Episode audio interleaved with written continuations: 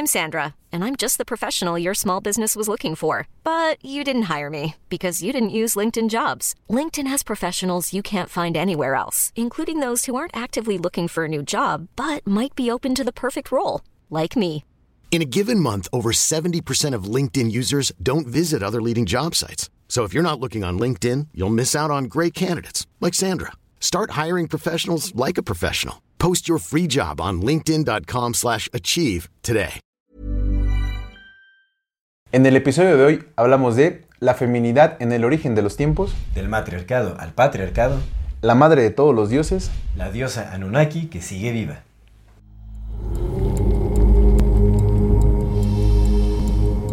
Bienvenidas todas las personas que nos ven y nos escuchan. Esto es Amor Fati. en la infinita brevedad del ser. Yo soy Aldo Acra. Yo soy César Jordán. El tema de hoy es el culto a la diosa madre. Antes de dar inicio a este episodio, como siempre queremos recordarle a nuestra amada audiencia que si no se han suscrito a nuestro canal pueden hacerlo ahora. Denle clic a la campanita para que les llegue notificación cada que saquemos un nuevo video. Si les gusta lo que hacemos, por favor ayúdenos compartiendo nuestro contenido para llegar a más personas y así seguir creciendo. Síguenos en todas las redes sociales como Morfati MX. MX. Toda retroalimentación es más que bienvenida, nos encantan sus comentarios, sugerencias, historias, etc. Mande su solicitud para pertenecer al grupo privado de Facebook de Comunidad Fati para participar en el programa de voces de la comunidad. Si tienen la oportunidad de darnos algún donativo, alguna aportación económica, lo agradecemos de todo, todo corazón. Eso nos ayuda muchísimo a sostener y seguir desarrollando este proyecto. Recuerden que pueden hacerlo vía PayPal, vía Super Thanks o suscribiéndose a nuestro contenido exclusivo en donde tratamos temas más densos, más eh, personales y bueno, más candentes. No se pierdan nuestro contenido exclusivo. Muchísimas gracias por acompañarnos hasta este momento. Y antes de comenzar, como siempre, queremos enviar saludos a nuestra queridísima, queridísima comunidad que día a día va creciendo. Muchas gracias a todas, todes y todos, reptilianes y no reptilianes. De YouTube a Denny Mag, a Norma Álvarez y a Alejandra Villalobos. Muchas gracias. Gracias, de saludos. TikTok a mi buen amigo David Beck72, a Lola Cried Last Night y a Gaps.jimena, que siempre nos andan etiquetando en cosas bien interesantes por ahí. Y de Insta queremos enviar saludos muy, muy especiales a Berenice Rivera, a Mar González y a Daniela Sandoval. Muchas, muchas gracias. Saludos, abrazos. También queremos mandar un saludo muy especial a aquellas personas que nos apoyan económicamente. Gracias, de gracias, todo, gracias, todo gracias. corazón a Diana Ortiz Vidaña. Te mandamos un Gracias, fuerte, Diana, fuerte, muchas fuerte abrazo. gracias. Muchísimas gracias por todo el apoyo que nos has brindado. Gracias. Durante todo este tiempo, también ya llevo un buen tiempo. Sí, apoyando. muchas gracias, Muchas Diana, gracias, gracias. Qué bonita. También le queremos mandar un gran saludo y un fuerte abrazo a Mauro Néstor. Muchísimas Ay, gracias. Mauro Néstor, hermano, muchas Te mandamos gracias. un fuerte Gracias, abrazo. Mauro Muchas, Néstor. Muchas gracias. Qué bello. Y pues bueno, gracias a todas las personas que nos ven, que nos escuchan y que están aquí presentes eh, eh, acompañándonos en este episodio. Muchas gracias. Pues nada, comenzamos. Amigo, Hermano. ¿cómo estás? Muy bien, muy bien. Venimos de rosa. Venimos, sí, y- Qué cagado. Qué- qué qué cagado. chistoso, ¿no? Ya Qué nos ha pasado varias veces. Sí. Hemos venido de blanco, hemos venido sin mangas. Ajá. Sí, güey, sí, nos sí. pasa así. Hemos venido desnudos. Hemos venido desnudos. Ya venimos flacos los dos. que sí, sí. hemos venido con sueño. Sí. hemos venido cansados. hemos venido confundidos.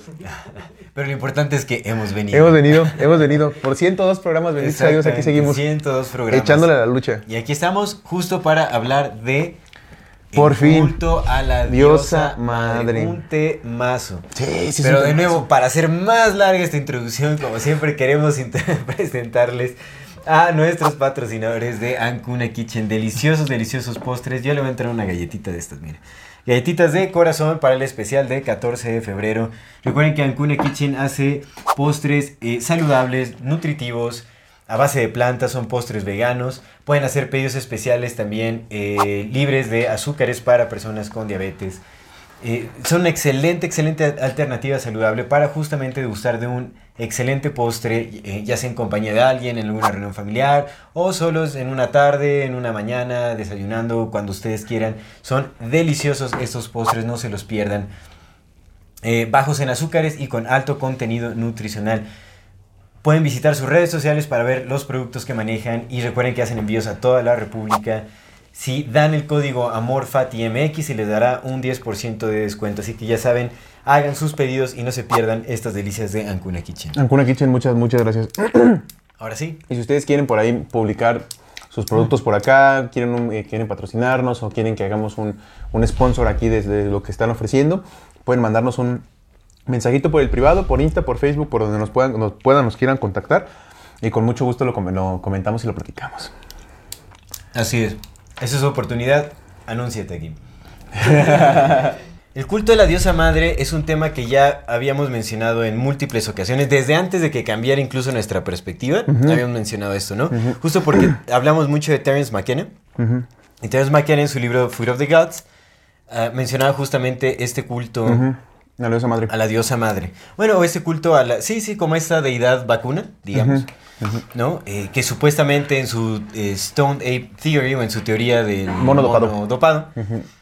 Eh, eh, la humanidad desarrolló sus capacidades intelectuales a partir del consumo de... Bueno, sus, sus bueno digamos, el desarrollo de, cerebral del ser humano se dio por el consumo de hongos alucinógenos, De psilocibe. es- exactamente, hongos de psilocibe, eh, que crecían en las heces fecales de las, vacas. Ajá.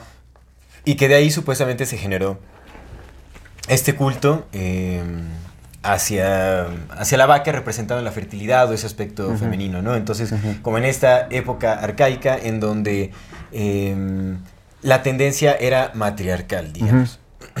Aunque bueno, ahora yo ya difiero bastante de Terence McKenna, sabemos que es un eh, eh, ex agente de la CIA. ¿Crees que, todo lo que haya dicho no sé, amigo? No, definitivamente volvemos a lo mismo de siempre, ¿no? Realmente, como que todos estos agentes definitivamente em, sí guardan algo de verdad, porque si no, no serían comprables sus teorías o sus propuestas ideológicas, no habría nadie que lo siga. Entonces tienen que tener un constructo de verdades y de, y de mentiras. ¿no? Para que, o sea, las verdades, cuando son, por lo general, tienen que ser cosas más visibles, de las que sí te puedas agarrar. Entonces puedes decir, ah, no, mira, o sea, esto sí pasa, es lo que, de lo que está hablando, entonces, pues, definitivamente todo lo demás también debe de ser eh, verdadero, ¿no? O sea, como que le das credibilidad por algo que es comprobable, digamos. Entonces, seguramente sí encierra mucha verdad. Y Terence McKenna era muy... Es un, todo un poeta, la verdad es que yo sigo como encantado por su... Bueno, por el uso que le daba al lenguaje. Sí. Fue muy bueno en, en el uso de palabras, en Sí. como construcción de simbolismos. La verdad, pasado de lanza, eso se les reconoce. Y bueno, también, ¿no? O sea, no sabemos como ser humano los conflictos que haya tenido al eh, formar parte como de, de, de estas agendas. No sabemos si se conflictuó, si, si lo obligaron o Se veía en el fondo que era buena persona, ¿no? Pero. Se veía, se veía en el fondo, como pues, que había... Se, se ve, se ve la algo auténtico por ahí, Ajá, sí. justo, la autenticidad. Porque pues aparte sí se fue a la chorrera y sí anduvo por las selvas amazónicas. Sí. O sea, de que investigó, investigó. Sí, sí. Pero también, también pudo haber sido también patrocinio... De la CIA. Pues como eh, Watson, por ejemplo, Robert Watson, Sí, que lo sí, mandó sí. directo, o sea, la CIA Sí, directamente. lo, lo mandaron a chambear al que sabía. Ajá, sí, lo con entiendo. esta María Sabina. Sí, sí, sí. Pero bueno, entonces hemos mencionado mucho esto de- del culto a la diosa madre. Y en este, eh, en este episodio, pues vamos a hablar justamente de qué va el culto a la diosa madre, eh, cuáles son sus posibles orígenes o, o- o por qué eh, eh, se dice que fue la primera religión. Eh, ¿Y qué ha pasado con, con ese culto a la diosa madre? O sea, si se desvaneció, ¿por qué? ¿Han intentado ocultarlo? ¿No ha sido como parte de, de la evolución humana, como el, el desapegarse, de, desarraigarse, digamos, como de lo femenino y, y empezar a adoptar lo masculino? ¿Qué ha, qué ha pasado con todo este proceso? Sí. no? Entonces estaremos haciendo como un análisis. de- Sí, es que además de no nada más por lo de Terence McKenna, ¿no? Sino que como muchas cosas están conectadas precisamente a la idea Sí. de una diosa madre.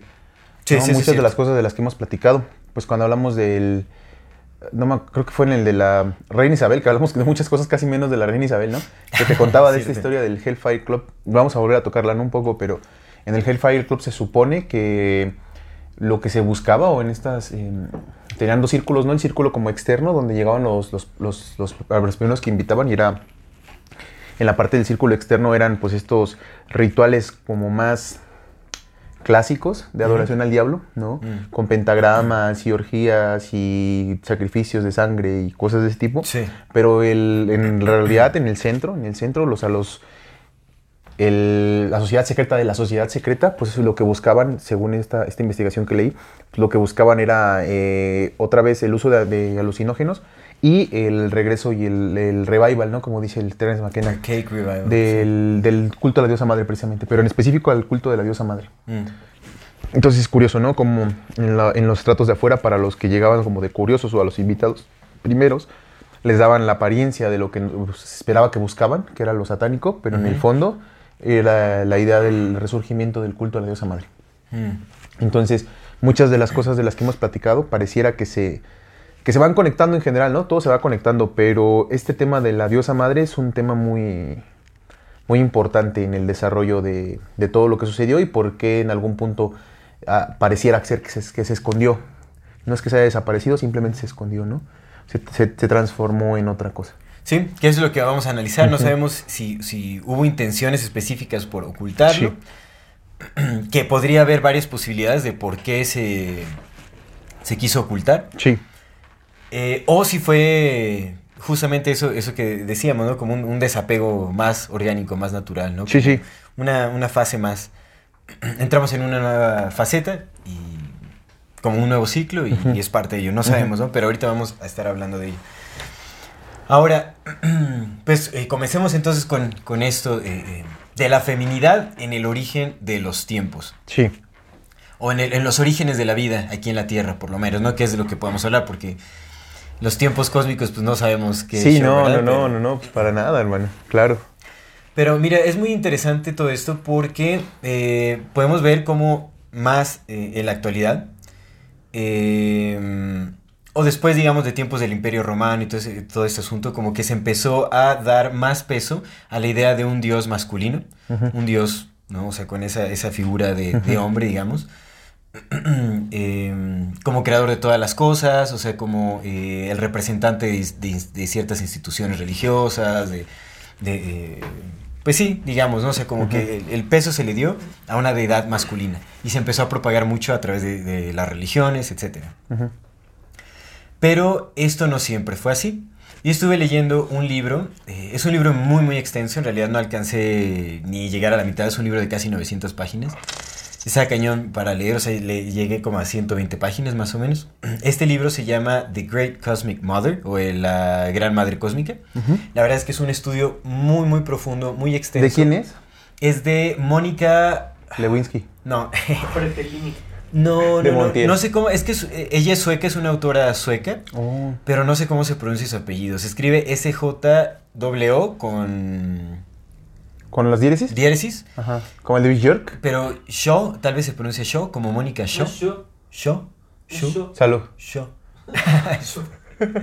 Ya, ya con los chistes de tío.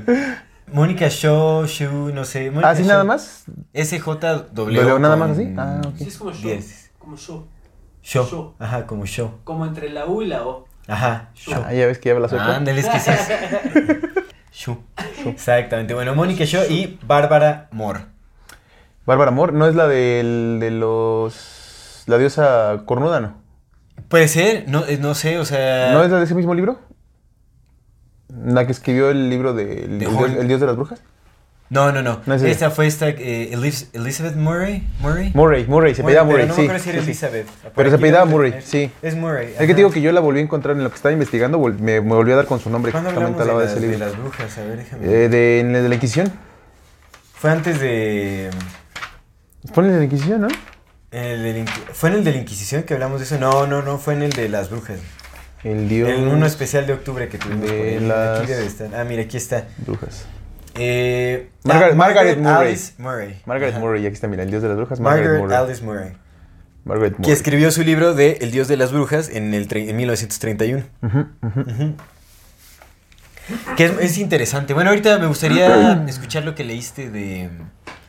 Que me dijiste que leíste, o sea, en, en lo que estabas estudiando te topaste con el nombre de Margaret. Ah, pero nada más hablaba de... Haz de cuenta que hablaba de Hathor y de estas diosas con cuernos y nada más lo mencionaba como de pasada. Ah, Decía así, como por ejemplo, esto se menciona en el libro de Margaret Murray, El dios de los brujos, que también habla de, un- de una deidad con cuernos y bla, bla. O sea, fue como muy de pasadita, pero me acordé. Sí, Dije, ah, sí, es el, el libro del que habló mi carnal. Pero bueno, entonces en este libro de The Great Cosmic Mother o La Gran Madre Cósmica, eh, me gusta mucho cómo comienza porque justamente hace un análisis, eh, obviamente parte de eh, la idea tradicional de la evolución darwiniana, ¿Ok? como pues, la evolución humana, ¿no? digamos, o sea, la evolución de las especies. Sí. La teoría de la evolución de las especies de Darwin. O sea, como que parte de ahí. Entonces dice que, bueno, por miles de millones de años, en realidad, no, en, en la Tierra, cuando, sí, o sea, por miles, por miles de millones de años, em, la vida latió únicamente en los cuerpos acuíferos de la Tierra, en los océanos. Y dice que estos océanos eh, cumplían la función como de un vientre materno. Mm, ¿no? Entonces digamos que desde, desde el inicio en la Tierra, los orígenes de la vida se propiciaron porque los océanos brindaban las unas condiciones muy similares a lo que hace un vientre, un vientre. materno. Sí, era como la placenta. Exactamente, entonces estábamos hablando de un principio femenino activo, porque en realidad pues no, no existían los dos sexos. Digamos, lo que, lo que argumenta esta autora es que era el, pues, digamos, como el sexo femenino que se reproducía por partenogénesis, que era como una especie de, pues la- sabes la reproducción, como esta Inmaculada, reproducción una inmaculada asexual, reproducción. que es, es como muy similar a una especie de clonación también, ¿no? O sea, como... Y este, entonces las primeras formas de vida se dieron bajo estas condiciones, en un vientre, pero únicamente con este, em, pues sí, como con es- esta tendencia más femenina Ok. porque pues no existían los dos sexos. Entonces dice que realmente cuando aparece, eh, o sea, pero sí, sí existía, digamos, como en las primeras formas de vida, o sea, para dar a luz, pues sí existía como la, me imagino, la, como una cavidad vaginal, digamos, ¿no? O sea, que era como lo... O sea, por eso es que el sexo era femenino principalmente, en, en el inicio de, de los tiempos, cuando se eh, em- eh, propiciaba la vida en la Tierra. Y después no fue sino... Pero no se supone que eran organismos unicelulares. Sí, eso fue al inicio, pero cuando fueron evolucionando los organismos y se seguía reproduciendo por partenogénesis, pues tenían que salir, digamos, de... No, o sea, pues era como una especie de nacimiento vaginal. No, o sea, no estoy tan seguro como... Pues cómo era la biología o cómo eran esos organismos ya más desarrollados que aún no formaban, o sea, no tenían sexo, sino su, su reproducción era por partenogénesis. Porque digamos que el pene aparece en la era eh, de los reptiles, que eso fue eh, hace 200 millones de años. Mm, Pero ya, hab- hab- hablando de que, digamos, los, eh, la- las primeras formas de vida fueron de hace dos mil millones de años, se supone. ¿no? Entonces, por miles de, o sea, por dos mil millones de años, antes de que apareciera como el, el órgano sexual masculino, ya había reproducción animal, de especies, ¿no? Que, que vivían y que habitaban principalmente los, que habitaban en los océanos. Entonces, esto es, esto es muy interesante porque lo que dice es que del, el principio femenino creó a lo masculino como una herramienta para mejorar los procesos reproductivos y para hacer más específica la, la evolución genética. Las especies, o sea, como para hacerlo, para mejorar las condiciones ¿no? de la evolución genética. Entonces, el pene aparece cuando empiezan a salir los, eh, los animales del agua. mm. ¿no? Entonces, a mí me pareció, o sea, como que es algo que no había contemplado, justamente esta idea de los océanos como un vientre materno que dio origen a la vida, porque también eh, eran regidos, o sea, esto, eh, digamos, como todos los ciclos eh, de los océanos eran regidos por la luna, ¿no? O sea, digamos como que la luna creaba como estos ritmos Pero no supone que la luna. la- eso, exacto. Pues mira, tampoco sabemos si, esta, si esta teoría de la evolución de, los, de las Sí, especies sí, de sí, es real. Los estamos partiendo de estas suposiciones. Ok, ok, ok. Porque también, o sea, hay, hay escritos, ¿no? Que dicen que hay Hicimos- culturas... nos- nos- tenemos un TikTok de 3 millones diciendo que, que la luna fue puesta ahí después de. No, no, no. Es, el, el clip de casi 4 millones es de las naves saliendo de la luna. Pero bueno, lo- sí, de los Tenemos un clip ¿no? de cuatro, casi 4 millones. Bien. Sí, sí, bien. sí, en TikTok Y pueden- nadie nos ha hecho una pinche nota, pero no fuéramos medio metro porque. ¡Ah, medio metro! Sí, tenemos un Ya clip de casi estuviéramos, 4 en, millones. ya estuviéramos en el pinche sopitas.com. Pero bueno. Tenemos remilgando por esos 500 pesotes. Ya, güey, ya, ya estuviera diciendo, no, el Aldo cobra 5 mil por mí, a mí nada más me da 500. Pero eso es un buen logro. Es un buen logro. Es un buen Casi logro, casi 4 millones. amigo. Bien, bien, bien. No son las Yo mejores pensé opiniones. que los 5 mil varos del medio metro. 500 le daban.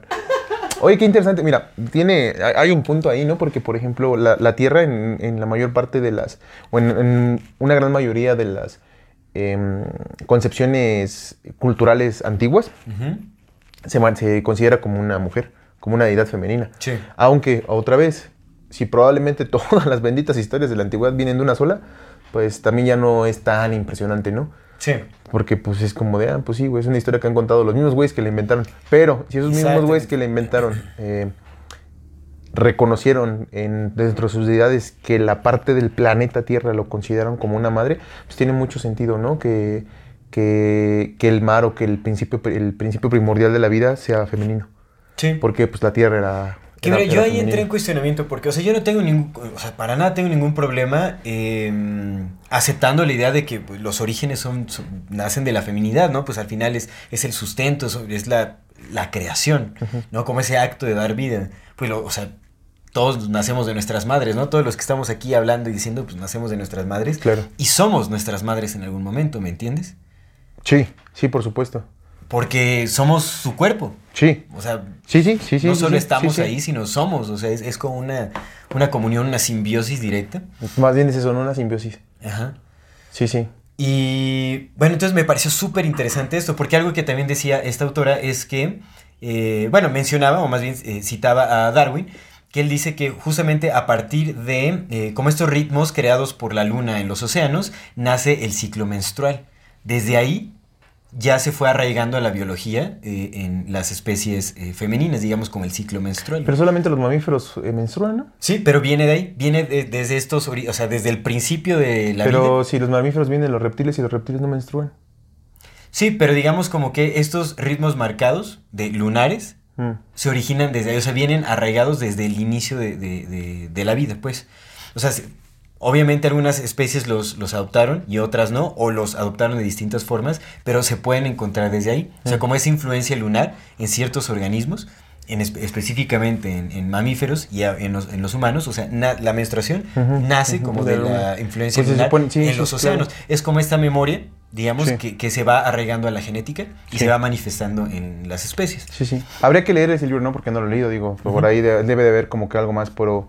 Es que luego a Sí, veces, a se, bien trata, a veces se tratan de encajar, ¿no? Como que la- el- también el de Derris McKenna. Sí, sí, por supuesto, por supuesto. Porque a veces tratan de encajar como que ciertas cosas a lo que están diciendo. Pero, Darwin, no me o sea, Se queda... supone que Darwin sí o sea, una de sus de los pensamientos de Darwin es que el, o sea, el digamos la menstruación, el ciclo menstrual se originó desde los principios Sí, de la sí, vida eso de te iba a decir que justamente... regidos por la por claro, la- los ciclos menstruales se supone que por eso le llamaban los días de la luna, ¿no? Todavía Mari- María Sabina, por ejemplo, en algunos de sus poemas habla de la menstruación como los días de la luna. Ujú.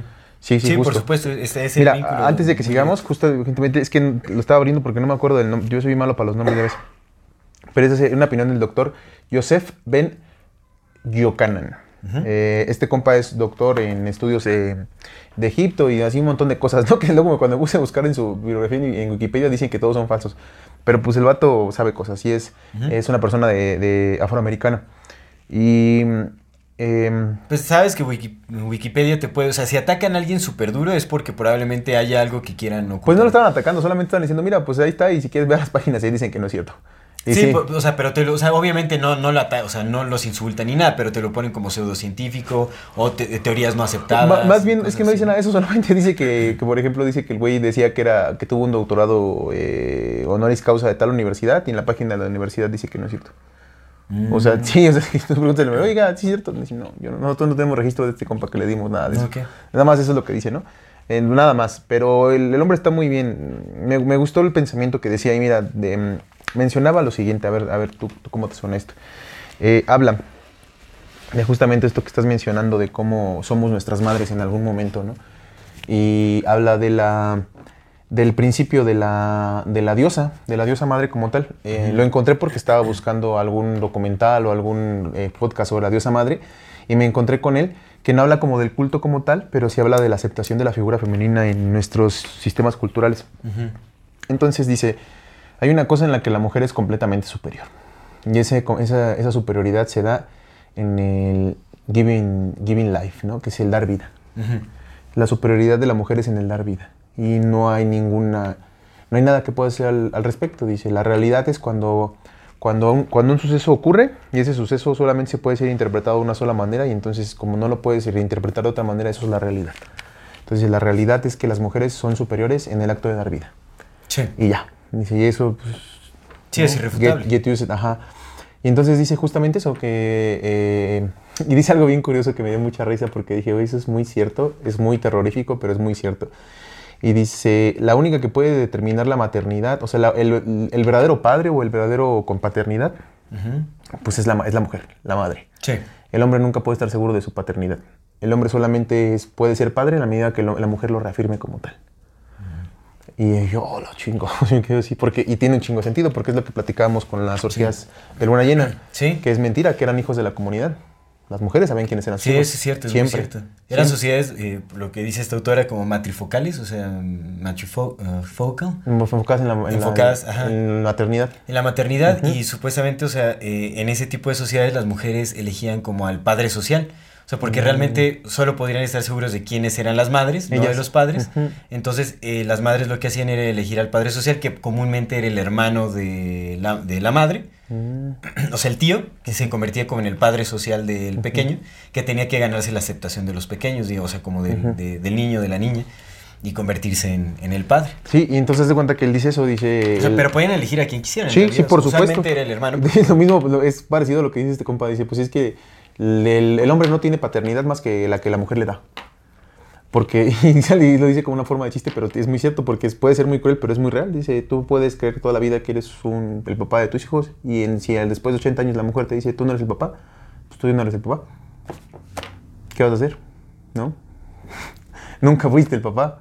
Porque la que te da paternidad es la mujer. Dice, bueno, hasta, hasta ahorita. Bueno, que esa es una perspectiva, ¿no? Ese es también hay, Ah, o sea, tampoco hay que... Ah, sí, claro, esa es la perspectiva, eso es lo que quería platicar, ¿no? Pero tiene un punto, tiene un punto muy grande, hasta ahorita, porque pues ahorita pues ya se la pelaron todos, porque pues ahorita ya puedes ir a hacer una pruebita por 3.500 pesos. Exactamente.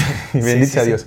Entonces, ya ahorita ya no, pero tiene mucho sentido, o sea, antes justamente es eso, o sea, a menos, yo, yo conozco amigos que son pinches máquinas copia, el Eugenio Derbez, por ejemplo. Ah, sí, sí, sí.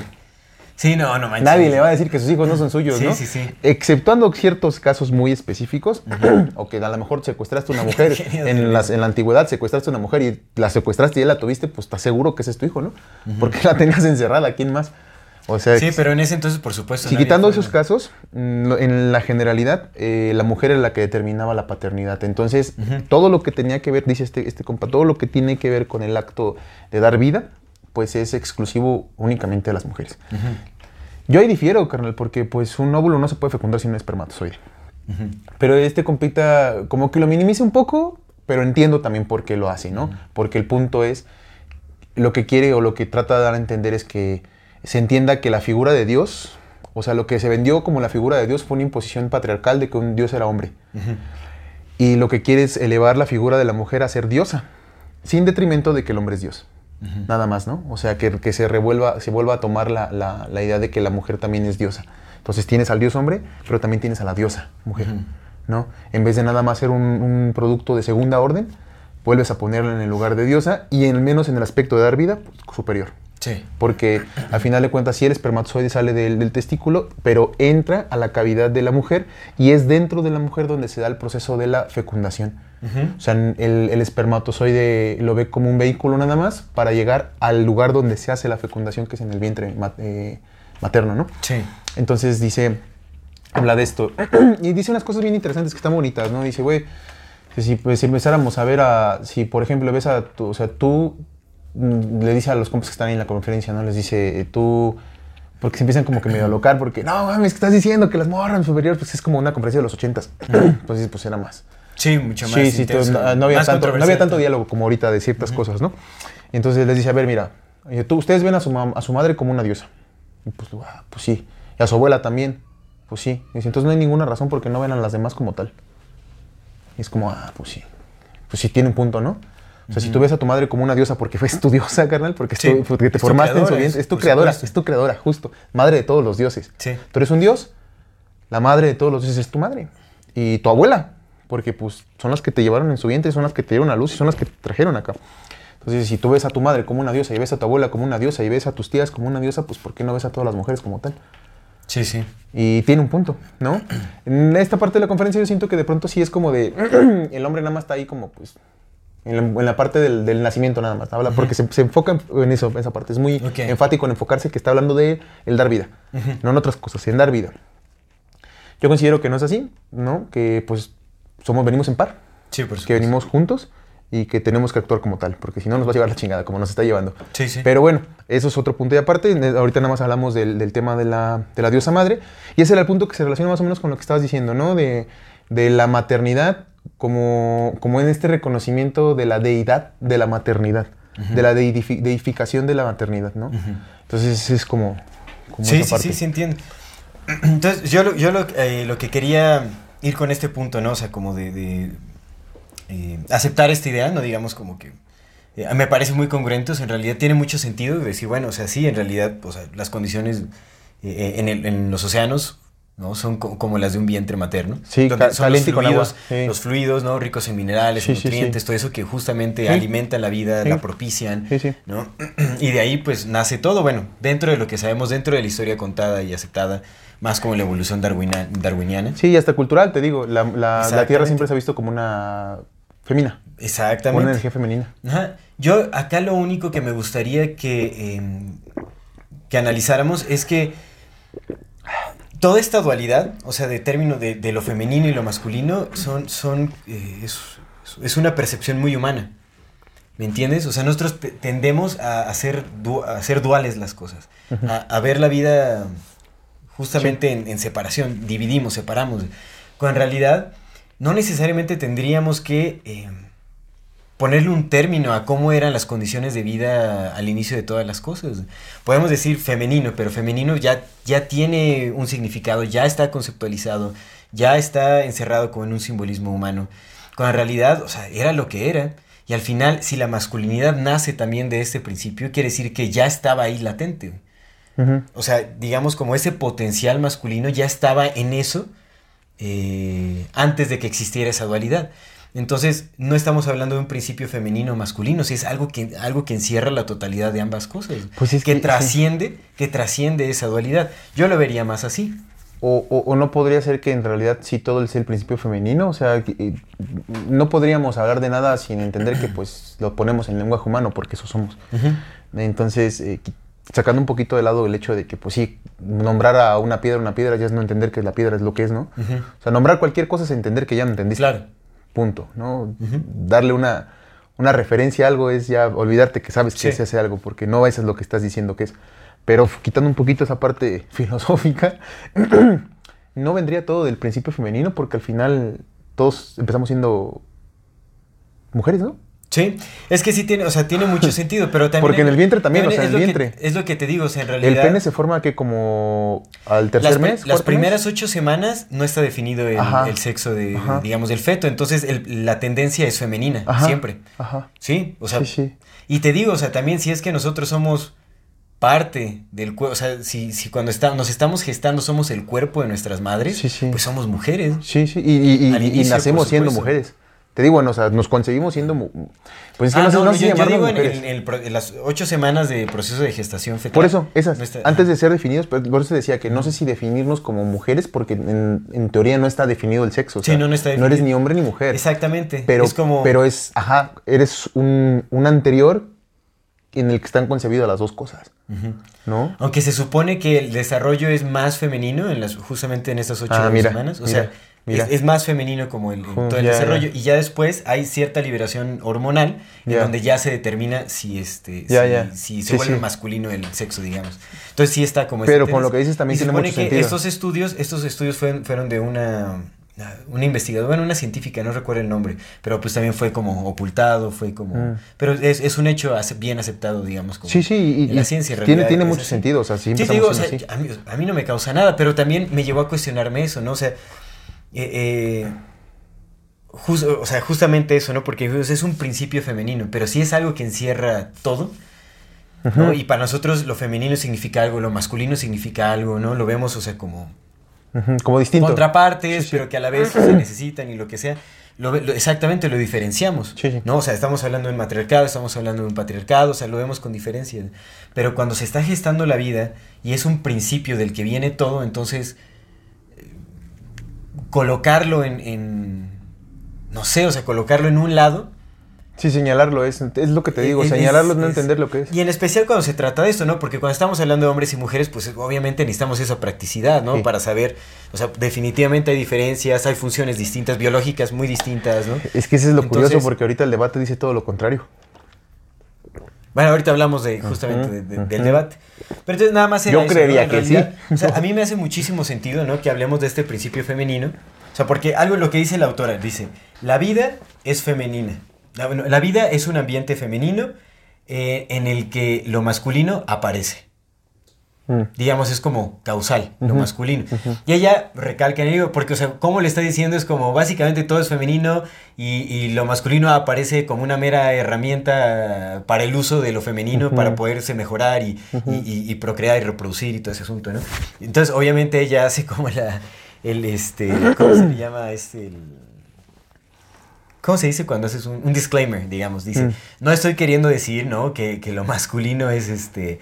Eh, no, no, es inservible o que no sirve para nada, Sí, sí, quién sabe qué, ¿no? Sino más bien eh, eh, estoy hablando de que, o sea, fue creado primero, o sea, primero estuvo el principio femenino y a partir de eso se crea como herramienta biológica el principio masculino, que también tiene su, su valor y todo ese asunto, ¿no? Pero es, es muy breve su mención y después sigue diciendo como, básicamente... Pero, levanta, Sí, o sea, pero. porque hace- hace como el- el- Usa el ejemplo de, de las abejas, Ok. ¿no? Justamente, ¿no? O sea, que pues nada más... lo- Sí, el zángano está para, para nada más está para, morir. procrear con la Porque la mayor parte van a morir. para la, la- sí, la reproducción y la sí, mejora sí. genética y, nada más. Entonces dice, o sea, pues más o menos así como funcionaba el, el inicio.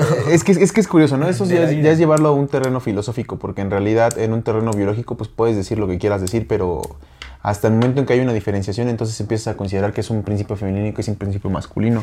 Porque en el momento en que no hay diferenciación, no, no existe ninguno de los Eh, es dos. justo a lo que voy, es que es justo lo que estaba intentando explicar, o sea, realmente antes de que aparezca eso que se considera masculino, No existe femenino No existe el tampoco. femenino No, tampoco. Porque necesitas que haya masculino para que lo diferencies. exactamente, Sí. para que se cree ese concepto de lo femenino necesitas contrastarlo con el principio masculino. Sí. Si Sí. ¿cómo sabes que es Sí, ahorita ya, porque pues ahorita es huevo y la gallina, ahorita ya hay huevos y hay gallinas, entonces ya Claro. es muy fácil decir, ah, la- las mujeres son mujeres y el producto que se gesta puede ser hombre o mujer. Pero es por eso Pero que en el también principio no había. me lleva a cuestionar justamente de, de cómo estamos tan seguros que es un principio femenino, o sea, cuando no estuvimos presentes para sentir el, el, em, claro, o sea, pa- para presenciar directamente el principio que se estaba manifestando en ese entonces, o sea, Sí. cómo era la vida en ese entonces para poder entonces determinar si, si el sentir era femenino o era masculino. O sea, es muy difícil poderlo decir, obviamente por lo que se sabe de, de- de- como estas especulaciones de la evolución de la vida en la Tierra y todo, porque pues no hubo nadie, no hay ningún historiador, no hay ningún científico, ningún evolucionista, ningún biólogo Sí. que estuviera en los inicios de, de la vida en la Tierra. Entonces lo que tenemos es justamente como esta especulación o estas investigaciones que posiblemente nos llevan a, a creer o a entender eh, esos orígenes como un principio femenino por lo que conocemos ahora. Porque mira, ahora escucha, escucha esta otra, esta otra. Eh, es con Astarte, es con Astarte, es con Astarte, sí. Es, mira, es Astarte o Inanna, una de las dos. Ahorita no, no, no tengo bien aquí cuál de las dos es, pero pues las, a fin de cuentas son la representación de la misma historia. Pero esta diosa, ma- es- es- en específico la, la historia de la concepción de esta madre de dioses, dice que ella nació siendo hermafrodita, que tenía los dos sexos. Y entonces los, los dioses, no es cierto, ahí te va quién es. Es Ashera. Ah, sí, Astarte. Ashera, Asherim, Astarte o Arat, que es una diosa de los babilonios. Eh, e- ella, esta diosa madre, nació con, el, con los dos sexos, con pene y con vagina. Se autofertilizaba, ¿no? Como- Los dioses, al ver la aberración, dijeron uno. Y le cortaron el pene y el pene lo convirtieron en un árbol que dio fruto al árbol del conocimiento. Y a ella la dejaron hecha mujer. Pero ella nació con los dos sexos. Entonces, quizás, este- el- eh, volviendo a este principio del que comentas, pues es un principio bisexual, ¿no? Es un principio asexual o un principio de lo que quieras. Bisexual, pero no hay, digamos, o sea, bisexual o asexual, digamos. exacto. Y cuando se separa es cuando ya nace esa dualidad. Sí, ya cuando se crea lo demás. Exactamente. Cuando hay hombres y mujeres, pero antes, pues es un principio Con el- hermafrodita. Con el potencial de, De ambos. ambas energías, por supuesto, por supuesto. Entonces digo, o sea, yo, yo no estoy en contra de lo que dice la autora, realmente me parece una excelente investigación la que hace.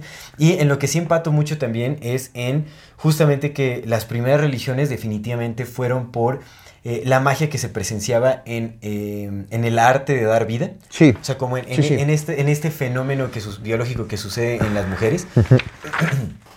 ¿no? Como el proceso de la gestación, la menstruación, ¿no? El, el dar a luz, o sea, como el, el acto de dar a luz, definitivamente para los primeros humanos debió haber sido una experiencia mágica. Y algo, o sea, pues, que Por no se, no y- se podía y por muchas cosas, o sea, también porque el hecho de, de sangrar y no morir. Exactamente. Ya eso debe haber sido magia. Ay, Por ¿cómo hacen? supuesto, o sea, ¿qué es esto, no? O sea, Sí, sí. justamente como ese, además de que empezaron a notar que había una relación directa con los ciclos lunares, con la, la menstruación. Entonces de ahí, justamente empezó como eh, este primer sentido de la divinidad, ¿no? O sea, como de, Sí. ah, hay una conexión Sí. con los astros, con lo sagrado, con, ¿no? con, eh, con lo que está más allá. Y entonces de ahí nace como este entendimiento místico de, en, en la vida, con a partir del principio femenino, porque ujú. era lo más mágico que era observable, ¿no? O sea, como lo primero que se presenció. Y también con considerando que las mujeres fueron las primeras recolectoras de semillas. Ah, sí, sí, por supuesto. Y la recolección de semillas dio paso a la agricultura. Sí, re- e- eso también es súper interesante. está basada en los ciclos lunares. Exactamente. De las cuales las mujeres tienen más contacto porque pues, De- su de ciclo hecho- iba con respecto a... Ajá, de hecho, eh, o sea, a las mujeres se les debe, yo creo que en su mayoría como, eh, eh, pues el desarrollo de la cultura humana, ¿no? O sea, porque fueron las, eh, o sea, Pues eran las encargadas de casa. El sustento, el sustento, o sea, realmente eran el sustento de todo. Sí, tristemente los hombres siempre han sido desechables porque eran los que iban a partir la madre con el mamut y a veces no regresaban. Exactamente, digamos que al- al- a las mujeres se les adjudica, Tristemente. a las mujeres se les adjudica la creación del lenguaje, Sí. La creación, obviamente, el descubrimiento de la agricultura, De la la agricultura. práctica de la agricultura, Sí. que pues no manches, sin agricultura no habría civilización. Sí, sí. Eh, la enseñanza de los niños. El uso del fuego. No el descubrimiento del fuego, eso pudo haber sido accidental, no sabemos. Pero el uso, El el, uso. manejo del fuego y el, el arraigo cultural de este. La cocina seguramente mujeres, también. Por la cocina, Sí, exactamente, claro. por la cocina y por eh, el trabajo con cerámica. Y probablemente hasta por las pinturas rupestres. También, exactamente. Probablemente. Y, y también probablemente hasta por las primeras esculturas. Los textiles, o sea, todo, todo esto que es súper importante en, en las culturas, o sea, que sin, sin nada de esto no se hubiera, no, no hubiera evolucionado, la- la- digamos, no, no existirían las civilizaciones, pues obviamente son eh, creaciones o descubrimientos eh, femeninos, por Oye, supuesto. pero a ver, esto es, esta, esta digamos que esta, eh, antes de empezar ya con, con el desarrollo del La medicina, la medicina nace con las Ah, mujeres. claro, la es herbolaria, por importante, la herbolaria, exactamente. Ujú. Es súper importante también. O sea, Sí. la medicina, en realidad, las primeras doctoras fueron mujeres. Sí. O sea, ¿de dónde nace? sí, sí, las curanderas. Las curanderas, por las supuesto. curanderas fueron mujeres. Sí, sí, sí, sí, sí me queda muy Entonces, claro. eso por Oye, supuesto que tiene Pero que a ver, reconocerse. eso según el desarrollo cultural de lo que la historia tradicional nos cuenta.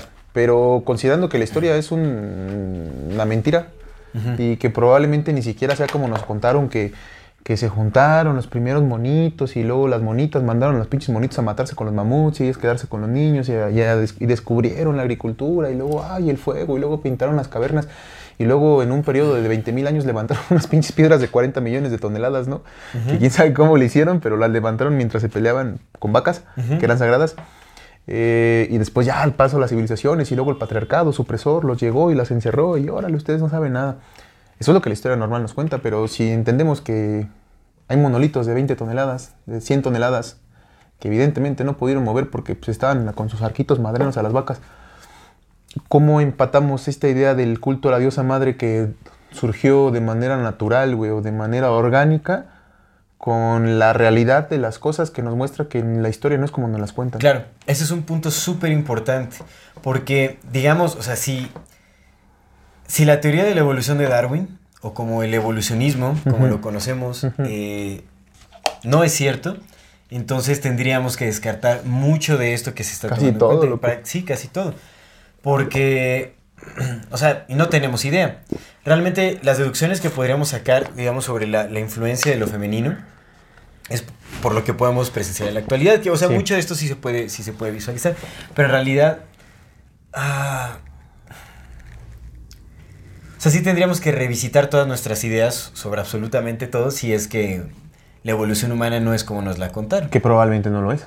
Muy, Muy posiblemente. probablemente Muy no lo posiblemente. O sea, también si tomamos en cuenta eh, los estudios de Michael Cremo, por ejemplo, De, los que habla millones- de dos millones de años, ¿no? Exactamente, que la humanidad es mucho más vieja. Bueno, habría, habría que ver, o sea, porque puede ser que sea algo muy similar a lo que se está planteando ahora, pero Hace millones de hace años. millones de años, Pues exactamente, hablando de, de varias eh, civilizaciones humanas que nacen de, de los mismos Que, que mira, yo tengo una, un, un- ahí hice como conexiones y aparte me leí, ya sabes que a mí me encanta leer de los Anunnakis. Yo también aquí traigo unas cosas justo de eso, Pero porque está muy si quieres lo mencionamos un poco más, un poco después porque eso podría ser una respuesta a estas preguntas que estamos haciendo, ¿no? O sea, con sus dioses, porque pues otra vez recordemos que probablemente, muy probablemente, eh, nuestra concepción es, ¿no? Pues pueden, pueden decir que no, pues a lo mejor alguien de ustedes arqueólogo o antropólogo dicen, no, estos güeyes sí no saben nada. Si se van a la oficialidad, pues nosotros no sabemos nada. Pero si abrimos un poquito los ojos y nos damos cuenta que es imposible que un güey que tiene un arco hechizo que apenas está, puede matar una liebre, levante un monolito de 40 toneladas en un lugar al que nada más va una vez al año y los demás después se va a morir de hambre con toda su familia, si sabemos, si entendemos que eso es imposible, eh, podríamos dar paso a la apertura de voltear a ver lo que las culturas nos cuentan acerca de cómo se creó la humanidad realmente y entonces ahí hay respuestas para todas esas preguntas que no las hay acá. Exactamente, exactamente. Sí, sí. Pero bueno, continúa, amigo. Continúa para ahorita ya le entramos a, lo- a lo, a lo- Entonces, a lo que le gusta a la gente, los pinches Anunnakis. A lo que nos vinieron a ver, a ver, ya hablen de A Anunnakis. saquen a los fins Ya extraterrestres. dejen sus pinches libros, hablen de Anunnakis. De la madre extraterrestre, no saquen a la madre extraterrestre. Bueno, ahora entonces. Ya no nos ve Don Reptiliano. vemos, ya no nos ve. Ya no nos ve Don Reptiliano. Don Reptiliano lo extrañamos. Sí, lo extraña. Chiquillo. Ya, ya pregunta a mi reptiliano. eh, Sí, sí, sí te pregunta, güey. Ya se fue, güey. Ya Dijo, se no, fue, ya dijo, no me ya ve. no, ya no me ve, sí. Ya no soy parte. Sí, sí, dice. Ya no nos ve Don Reptil. A lo mejor dijo mi trabajo ya está aquí, ya está cumplido. Yo creo que sí, güey. Yo creo que sí, sí, sí. Se despareció como el Spock así. Bueno, entonces a lo, a lo que iba, digamos, el sentido religioso de la humanidad muy posiblemente nace por esta celebración a los procesos eh, femeninos, ¿no? Que son justamente como los misterios de la menstruación, Ujú. eh, el ac- o sea, como la abundancia de la tierra, porque a la tierra se le veía como una madre siempre justamente porque proveía, porque era el sustento donde venían los alimentos, con la agricultura, todo eso. Y hasta la misma observación, otros animales, las, las contrapartes Justo. femeninas son las que. Los, los ciclos eh, del tiempo en los animales, ¿no? en, en las temporadas también, eh, el embarazo y el nacimiento de, lo- de los seres, o sea, de los humanos, eso también, eh, los ciclos lunares, todo, todo- la observación de todo esto fue lo que generó como los principios religiosos de la humanidad, que obviamente Mm. al concebirse todo esto como femenino, pues entonces las religiones veneran ese principio sagrado de la feminidad, de la creación, del sustento, de la abundancia, de- de- de- del dar a luz. ¿no? Además, mira, yo tengo una teoría que tengo de hace muchos años y, nunca la había comentado aquí, pero mira, es el momento para comentarla. Ajá. Yo considero que el arte nació con las mujeres. Porque, Ajá. Sí, bueno, aquí también se dice. o si no con las mujeres, gracias a las mujeres. Le voy a decir por qué. O sea, no sé quién haya sido la- el, el primer artista, si un hombre o una mujer, pero yo considero que el, primer, el arte primigenio, además, primero fue la palabra, por supuesto, pero después de la palabra, antes de que se considere arte, creo que el arte primigenio es la música. Y, y de ahí te va porque yo considero. Entonces, cuando uno está en el vientre, lo que escucha es tutú, tutú, tutú, tutú. Y luego tun, tun, tun, tun, tun, tun, tun, tun, tun. Y si estás corriendo, tuc, tuc, tuc, entonces uno escucha ritmos, ritmo, todo el tiempo escucha ritmo, tutun, tutun. Pues Cuando uno nace, lo primero que, que hace es buscar regre- ese regreso a ese ritmo, ¿no? Y entonces, de repente, a lo mejor escuchas que cae la lluvia y tun, tun, tun. O escuchas un trono, pum, y luego otro, pum. Y, y- y todos los sonidos de las aves y todos los sonidos y todas las repeticiones y todos los bamboleos y todos los movimientos te van recordando a ese tutun, tutun, tutun, que son 72 bits por minuto, ¿no? Sí. Tutun, tutun. Es un beat. Tutun, Claro. tutun. Entonces, lo primero, lo, lo que haces, lo que te despierta ese, ese son, esa, esa idea es que en el momento que tú escuchas en algún lado, porque en algún momento lo vas a escuchar, es recordar que estabas allá adentro. Y y- exacto, y es regresar a, a- a esa etapa de cuando eras dado vida, dador de vida. Y si aún no tienes la capacidad para expresarlo de otra manera, pues lo primero que haces es replicar esa, esa, esa- es- ese calor del vientre materno. Y el calor del vientre materno, pues ya no puedes regresar, pero sí puedes recordar el. Y entonces empezó a hacer. Y luego otro güey. Y empezaron a hacer ritmo. Y el ritmo, pues creó música. Y lo que viene enseguida después de la música es la danza. Entonces, el arte primigenio, en mi, en mi concepción, es la música. Primero se hizo música, después el, el ser humano comenzó a bailar, porque pues va desprendido de ahí. Y después todos los demás artes, ¿no?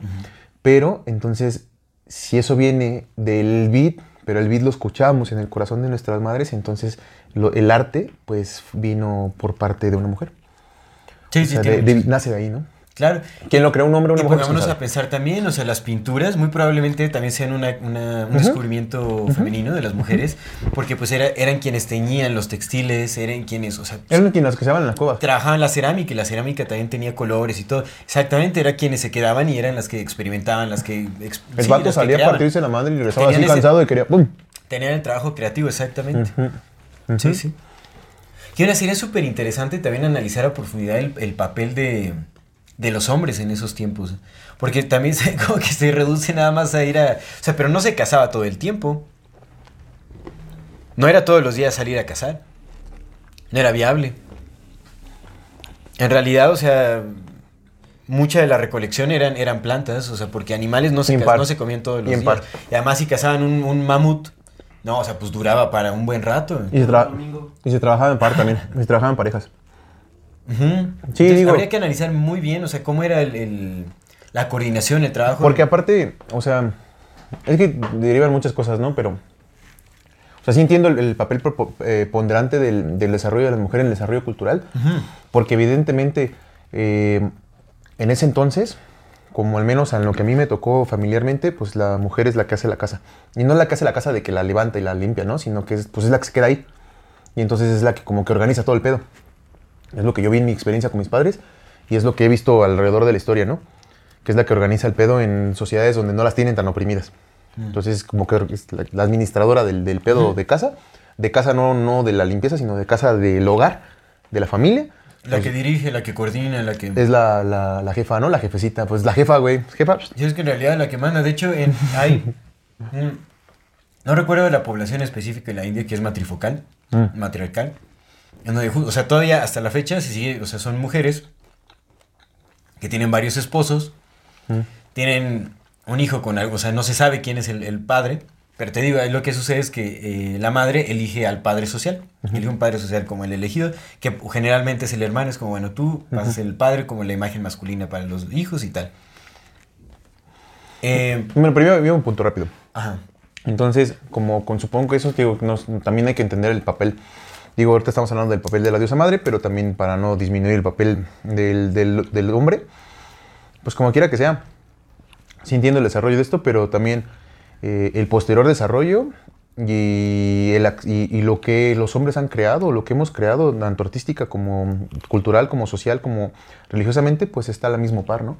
Entonces, si no fuéramos, si no estuviéramos en el, en- sobre la misma línea, en el momento en que las sociedades dejaron de ser matriarcales para convertirse en patriarcales y luego dejar de ser cualquiera de las dos para ser dominados por esos güeyes o huellas que están ahí arriba, pues creo que no hubiéramos creado las cosas que creamos.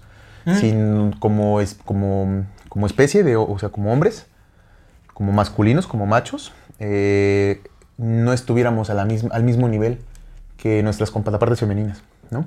No podríamos crear las mismas cosas tan impresionantes que creamos. Entonces considero que sí es un, sí es un, eh, es un equipo, siempre fue un equipo, desde el principio de que somos estos monos que somos, pero en definitiva mucho del desarrollo cultural primigenio, entendiendo la historia tradicional como no las cuentan, sí viene dado gracias al desarrollo Por el femenino. trabajo de las mujeres, Sí, por supuesto. sí, sí. A lo que iba con estas sociedades eh, matrifocales en la India es que pues ellos son las que dirigen, las que Mm. coordinan las actividades de los hombres y como...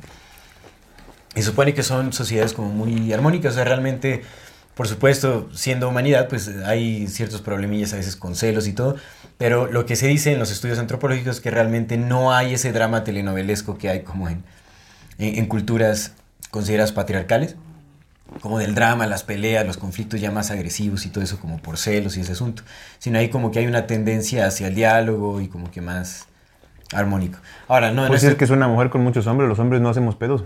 Un hombre con muchas mujeres es No, sí, sí hacemos, por supuesto que sí hacemos, o sea, también hay que aceptarlo, no, no es, no, imagínate si no. Pero cambia más. Cambia, te lo, te lo prometo es que distinto. cambia. La forma en la que hacemos pedos tal vez Ajá, es distinto. es ¿no? Pero- distinta. Muy distinta. No, era, era broma, pero la realidad sí es esa. O sea, sí, sí entiendo que haya menos pedos en una mujer con muchos hombres a un hombre con muchas mujeres.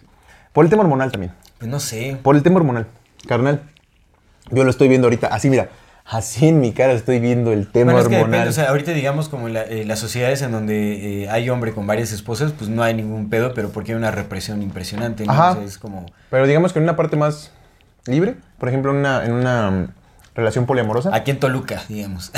Mi Toluca, mi Toluca. En una relación poliamorosa, mira, por ejemplo. aquí en Toluca hay pedos en cualquier tipo de relación. Pero de entrada te digo, el, el tema hormonal ya hace un. Ya hace un, un- una, dif- una di- difusión. Que ahora. Oye, los hombres también no sé si. Sí, por supuesto, pero no, ahí va eso. Que no sé Por si favor. sea. No sé si sea eh, benéfico, maléfico. Pero también nosotros, evidentemente, tenemos temas hormonales. pero no son tan marcados y no son tan acentuados. Y yo te digo, lo estoy viendo ahorita, o sea, los, yo no creía en ese pedo. Sí, no, por Yo, supuesto. yo, mi, mi discurso era, güey, no mames, naciste con eso, llevas 30 años viviendo con eso, 25 años viviendo con eso, 20 años, No, ya no, aprende, no. Sí. Pero No, no, ya que lo ves real, dices, ah, no, güey, es no, muy sí es un distinto, pedo. pues, Es algo sí es que, un pedo. pues, sí, no, o sea, difícilmente vamos a entender. pues. Entonces te digo, ajá, justo. Entonces ahorita, por ejemplo, yo desde mi, desde mi perspectiva digo, ah, mira, al chile sí estoy bien contento de no tener tantos pedos hormonales, porque de por sí soy muy emocional. Y si todavía le echo el pedo hormonal, no, Sí, carnal, no, Es fuerte, se vuelve uno loco, güey. no. Entonces puedo entender esta parte de cómo, al menos en el tema hormonal, haya un poco menos pedo eh, una mujer con muchos hombres a un hombre con muchas mujeres sin represión, sin represión. Forzada, sí, sin sin represión represión. forzada. Sí, sí, sí. Pues la represión siempre es forzada, ¿no?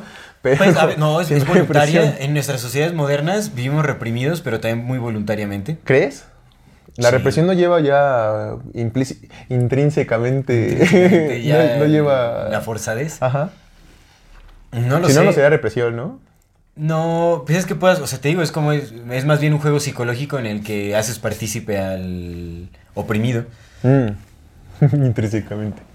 Pero no, sí lo entiendo, digo, y, como todo, ¿no? O sea, también, claro, hay vatos. El otro día lo platicamos, ¿no? Eh, hay, hay mujeres que llevan su locura a un nivel extremo y, eso, y, y a lo mejor no es la violencia asesina, pero es una violencia psicológica muy fuerte. Pero la violencia de los hombres llevada al extremo es una violencia asesina. Sí, sí, por supuesto. Entonces. Sí, o sea, es agresiva, es muy agresiva, carnal, es- y, y- y esa, pues no mames. Muy eh. violenta. A lo mejor la otra no. Sí te rompe, Bueno. pero no te mata. Pero esta de acá sí te Bueno, mata. no, o sea, no sé, cualquier lado llevado al extremo es, es muy violento. es muy violento, es, claro. este, Pero te digo, o sea, el punto es, es que feo, sí, sí lo pues. entiendo, ¿no? O sea, los dos, ex- los dos hombres y mujeres llevados al extremo podemos hacer cosas muy feas, Sí, por supuesto. muy dolorosas y muy dañinas. Pero creo que sí influye mucho el tema hormonal y quizás deberíamos aprender un poquito más de, de esas cosas, como ponerlo Sí, más. definitivamente tenemos, tenemos que vi- vi- visibilizarlo Sí, más, ¿no? güey, Como porque sí es un tenemos pedo, que entenderlo más. Sí, es un pedo, carnal, Porque al final sí se es. trata de trabajar en conjunto y tiene que haber empatía en ambas partes, por supuesto, Sí. para poder Ah. corregir todos los problemas que hay en nuestra sociedad, ¿no? Eh. Pero bueno, vámonos entonces eh, de- Sigamos, con el continuemos. la madre. Vamos viendo, no nos hemos desviado, ¿eh? Estamos... Ahí vamos, ahí vamos, sí, va, va, va bien. Entonces, digamos que el principio, eh, el principio religioso en la humanidad es femenino, justamente porque son los primeros misterios con los que se encuentra eh, la humanidad, Claro. partiendo, ya sabes, de la historia tradicional. Y seas hombre o mujer, lo, primer, lo que ves como tu deidad, pues es tu jefa. Sí, exactamente. Entonces, todavía le, agregas un doble peso a... Exactamente, sí, tu o sea, pues lo, lo que ves, o sea, realmente, o sea, lo que sucede en el cuerpo de las mujeres es algo increíble, o sea, imagínate ser de los primeros humanos, o sea, tomando en cuenta de que la evolución fue progresiva, digamos, así como gradual, de que no fuimos un experimento genético extraterrestre y nos plantaron así, ya tal cual llegamos, ¿no? Así trabajados, bueno, nos clonaron, no sé qué hicieron. Pero bueno, tomando en cuenta de que sí, sí hubo esta evolución, imagínate ser un eh, homínido que apenas está como en comprensión de la vida Mm. y te encuentras, o sea, llegas en ese momento en, en- en que te vuelves consciente de lo que está sucediendo y ves un nacimiento, ¿no? O ves cómo se, Sí. se, este, Sí, sí. cómo se embaraza una mujer, o sea, como el acto de que crezca vida dentro del vientre de la Hasta mujer. antes, de eso, ¿cómo sangra, güey?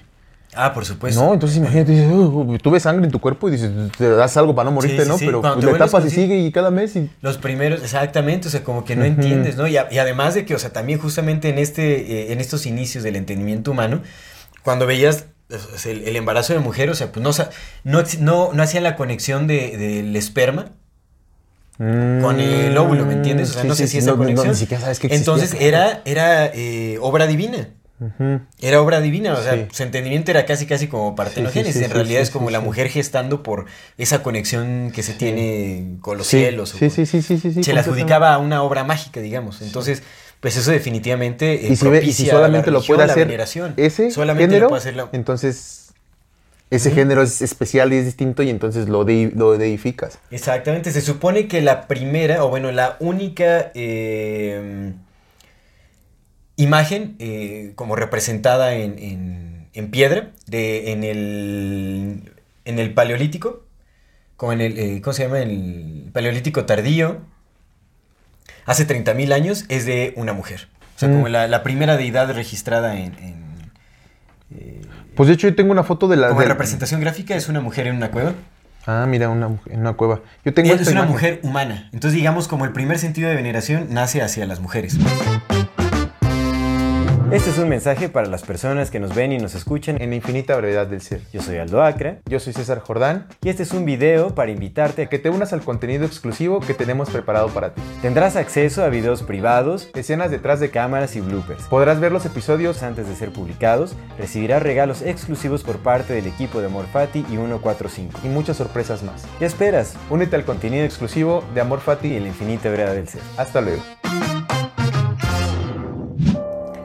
Cómo extrañamos los que extrañamos cuando se nos viene todo el amor y toda la vida de golpe. En qué momento el recuerdo se vuelve nostalgia y la nostalgia desolación. Cuántos pasos nos separan del olvido. Cuántas veces habremos de morir.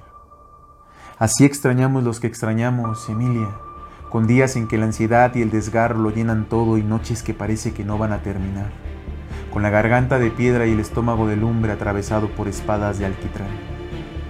Así extrañamos los que extrañamos, Emilia. Así te extraño yo.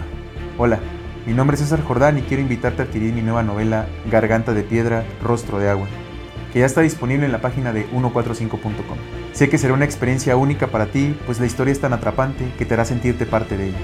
Este es un recorrido por la ciudad desde el recuerdo y la nostalgia, de la juventud perdida y los amores encontrados, de los amigos y de las despedidas, de los excesos, los abrazos, las memorias y la intensidad de un mundo que pareciera pesar tanto que no existe más allá. Te invito a que te adentres en esta novela y camines junto a mí la historia del amor que quiso e intentó, pero no pudo ser. Dale clic al enlace y adquiere tu ejemplar. Te agradezco de antemano y espero que disfrutes tanto como yo al escribir. Mira eso que dices.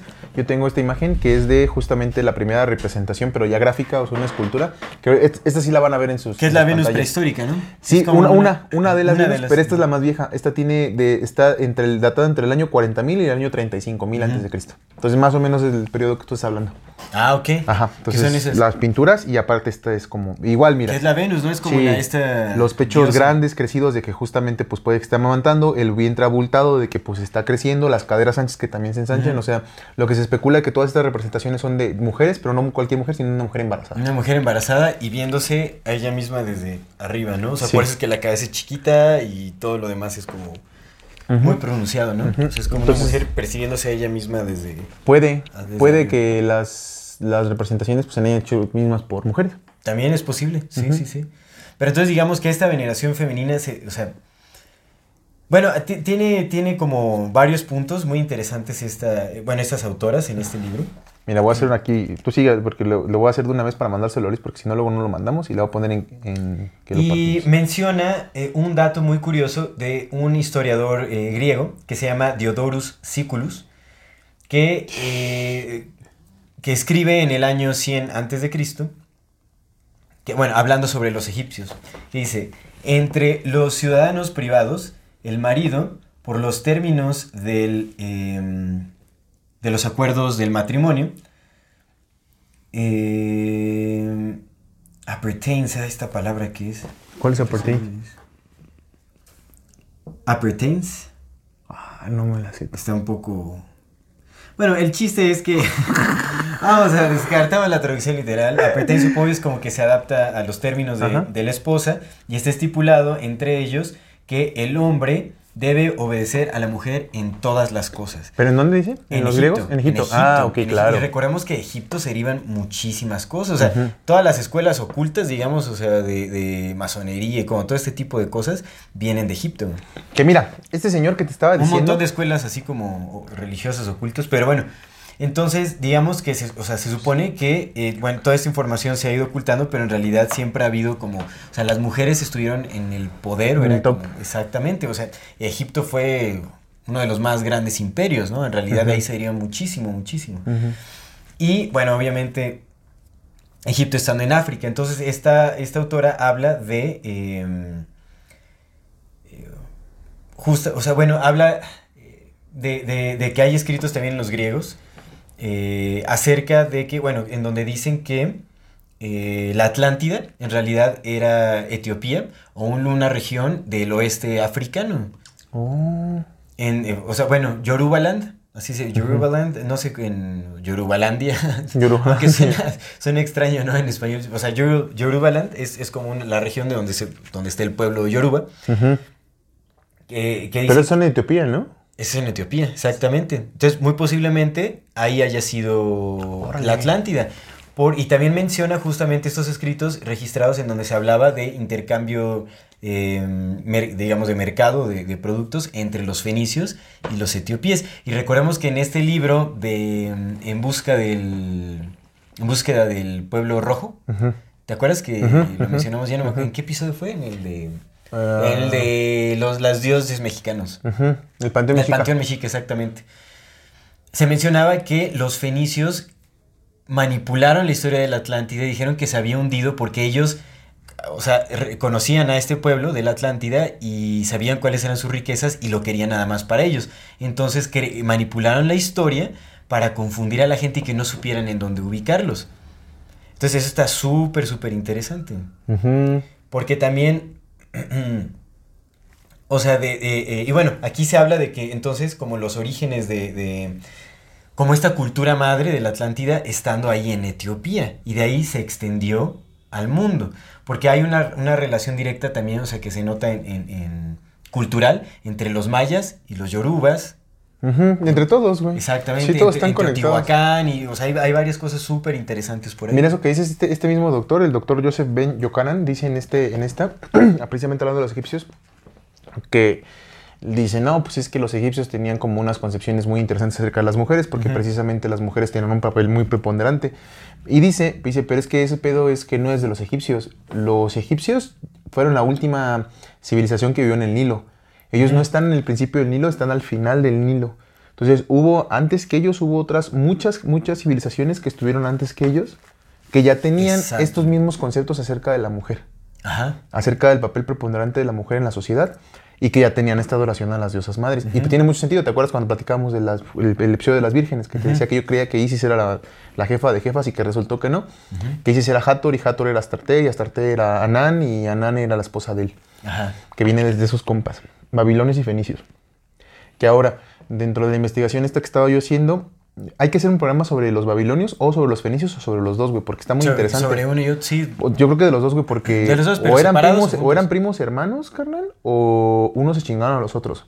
Los, los fenicios tomaron posesión de todo. Es que los babilonios estuvieron antes que los fenicios. Sí, pero el- los fenicios tomaron posesión. Por eso te digo, güey. Pero todo el pedo, o sea, el, el punto es que si los fenicios tomaron, eh, entonces lo, ahí algo pasó, güey, porque de Babilonia parte casi todo.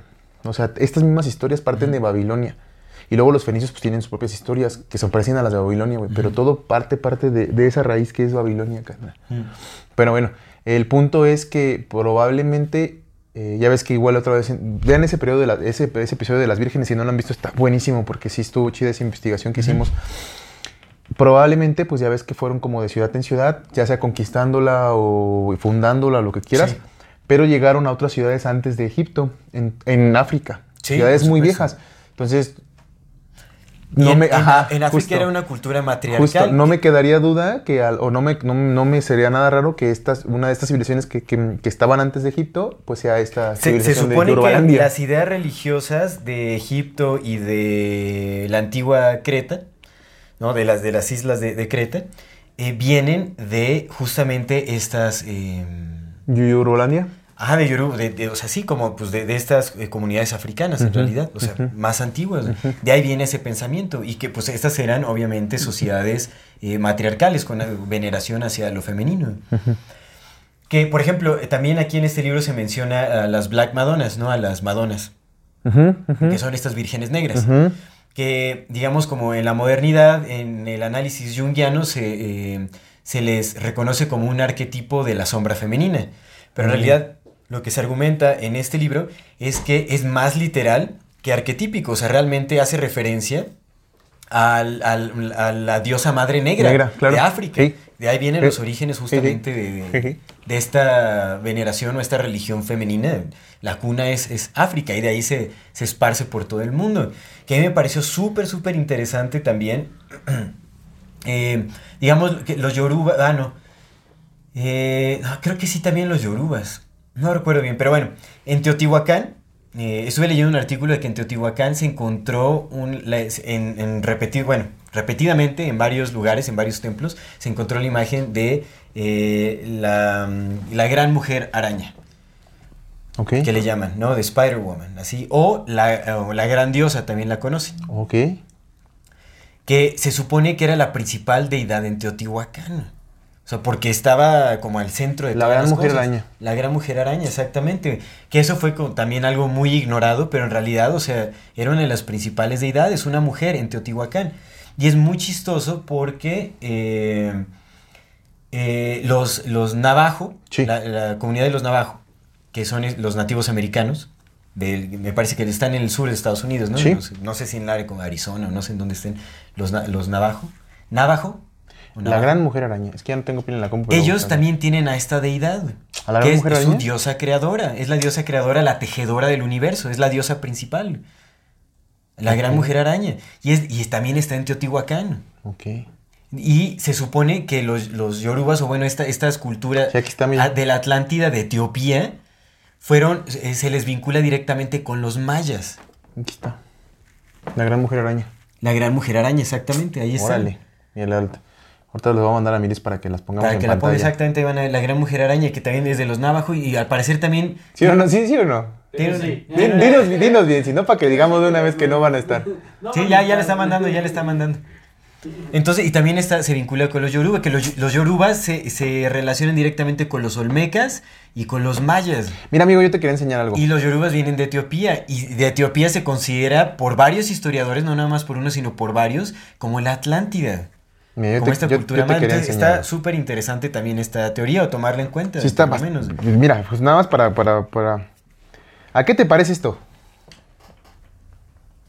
Ese es, es África, ¿no? Por supuesto, ¿No? son rasgos africanos, sí, las cabezas No, olmecas. completamente, güey, por completamente. supuesto, por se, supuesto. teoriza de que no, tienen rasgos que de coreanos y ese pedo. No, güey, No. ahorita que estás, estás hablando de eso, África. tiene, es una cabeza africana, carnal. Los labios supuesto, gruesos, los la, labios. la nariz, güey, la nariz súper ancha, güey. Sí. Es una cabeza africana, güey. Y es una cabeza de un africano que tallaron en una pinche piedrota de 40 toneladas, carnal. Que enterraron, según Graham Hancock, a propósito. Es que está súper loco, porque entonces eso también explicaría como este intento de ciertas culturas eh, como para pagar a las culturas negras, digamos, Sí, africanas, sí, sí, sí, como el racismo, la opresión, la esclavitud y todo eso, como para hacer desaparecer esa cultura madre, porque tiene muchos sentidos. Es muy posible que las culturas ancestrales en las Américas hayan sido una mezcla como de los que ya estaban aquí y esta cultura madre que llegó a sentarse a... Porque mira, O sea, como... Sí, sí, o sea... Edward Shure, justamente, ¿te acuerdas que tiene este libro de los grandes iniciados? Sí. Y justamente lo que dice es que la primera civilización que hubo fue la raza roja. Y luego la raza amarilla, pero los que sentaron la civilización de todo fueron la raza negra y la raza blanca. Y la raza negra peleó con la raza blanca y perdió. Eso fue como que lo que dice, ¿no? Entonces la raza blanca pues asumió a todos y la raza blanca, la combinación de la raza blanca con la raza negra, el lugar donde la raza blanca dominó a la raza negra se convirtieron en los arios. Mm, Y las culturas arias y las culturas semíticas es donde la raza negra dominó la raza blanca.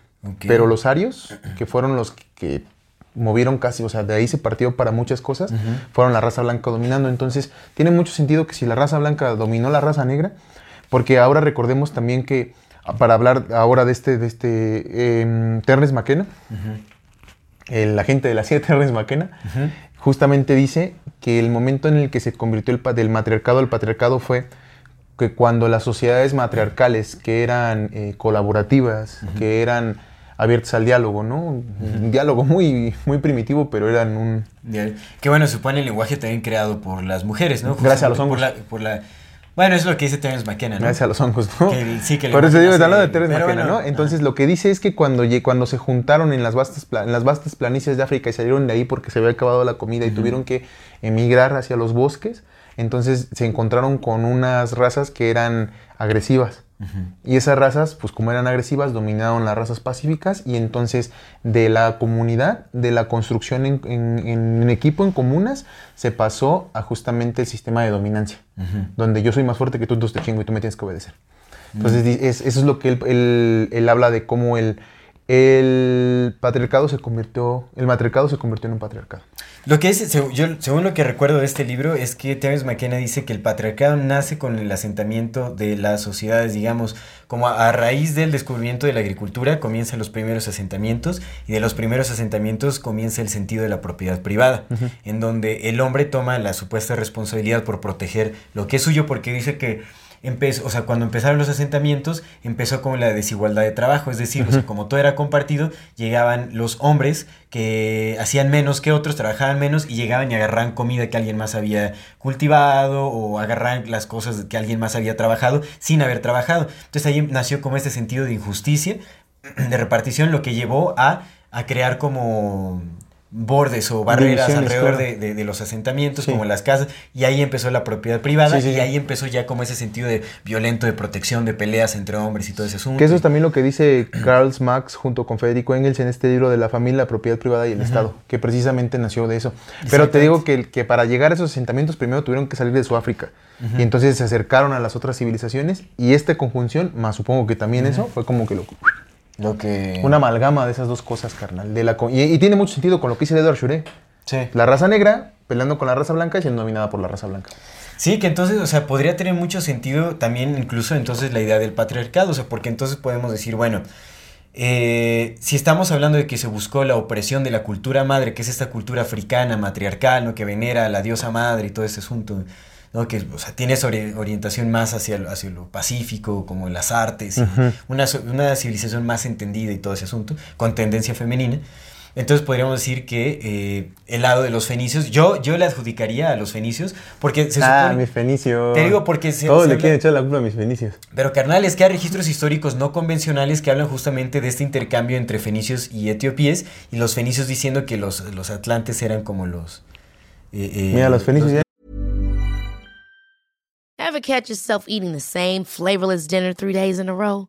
Dreaming of something better? Well, HelloFresh is your guilt free dream come true, baby. It's me, Kiki Palmer. Let's wake up those taste buds with hot, juicy pecan crusted chicken or garlic butter shrimp scampi. Mm. Hello Fresh. Stop dreaming of all the delicious possibilities and dig in at HelloFresh.com. Let's get this dinner party started.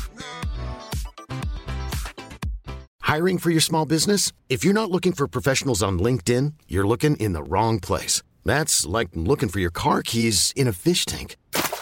LinkedIn helps you hire professionals you can't find anywhere else, even those who aren't actively searching for a new job but might be open to the perfect role. In a given month, over 70% of LinkedIn users don't even visit other leading job sites. So start looking in the right place. With LinkedIn, you can hire professionals like a professional. Post your free job on linkedin.com slash achieve today.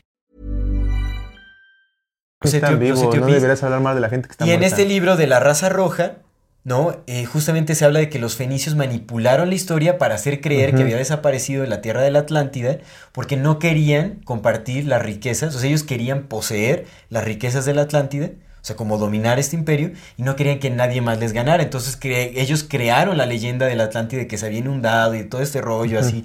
Eh, Como pues el mito de la Atlántida, ellos lo crearon para distraer y para desviar la atención. Y sabemos que los fenicios son unos de- Expertos en de la expertos en, en cambiar la historia. Sí, sí, sí, y si lo llevan haciendo desde ese entonces, pues, o sea, Pero ¿qué te dice? ¿Qué, qué no te, qué no te asegura que no hayan cambiado también la historia de ese libro de la raza roja? Que no sea una manipulación más.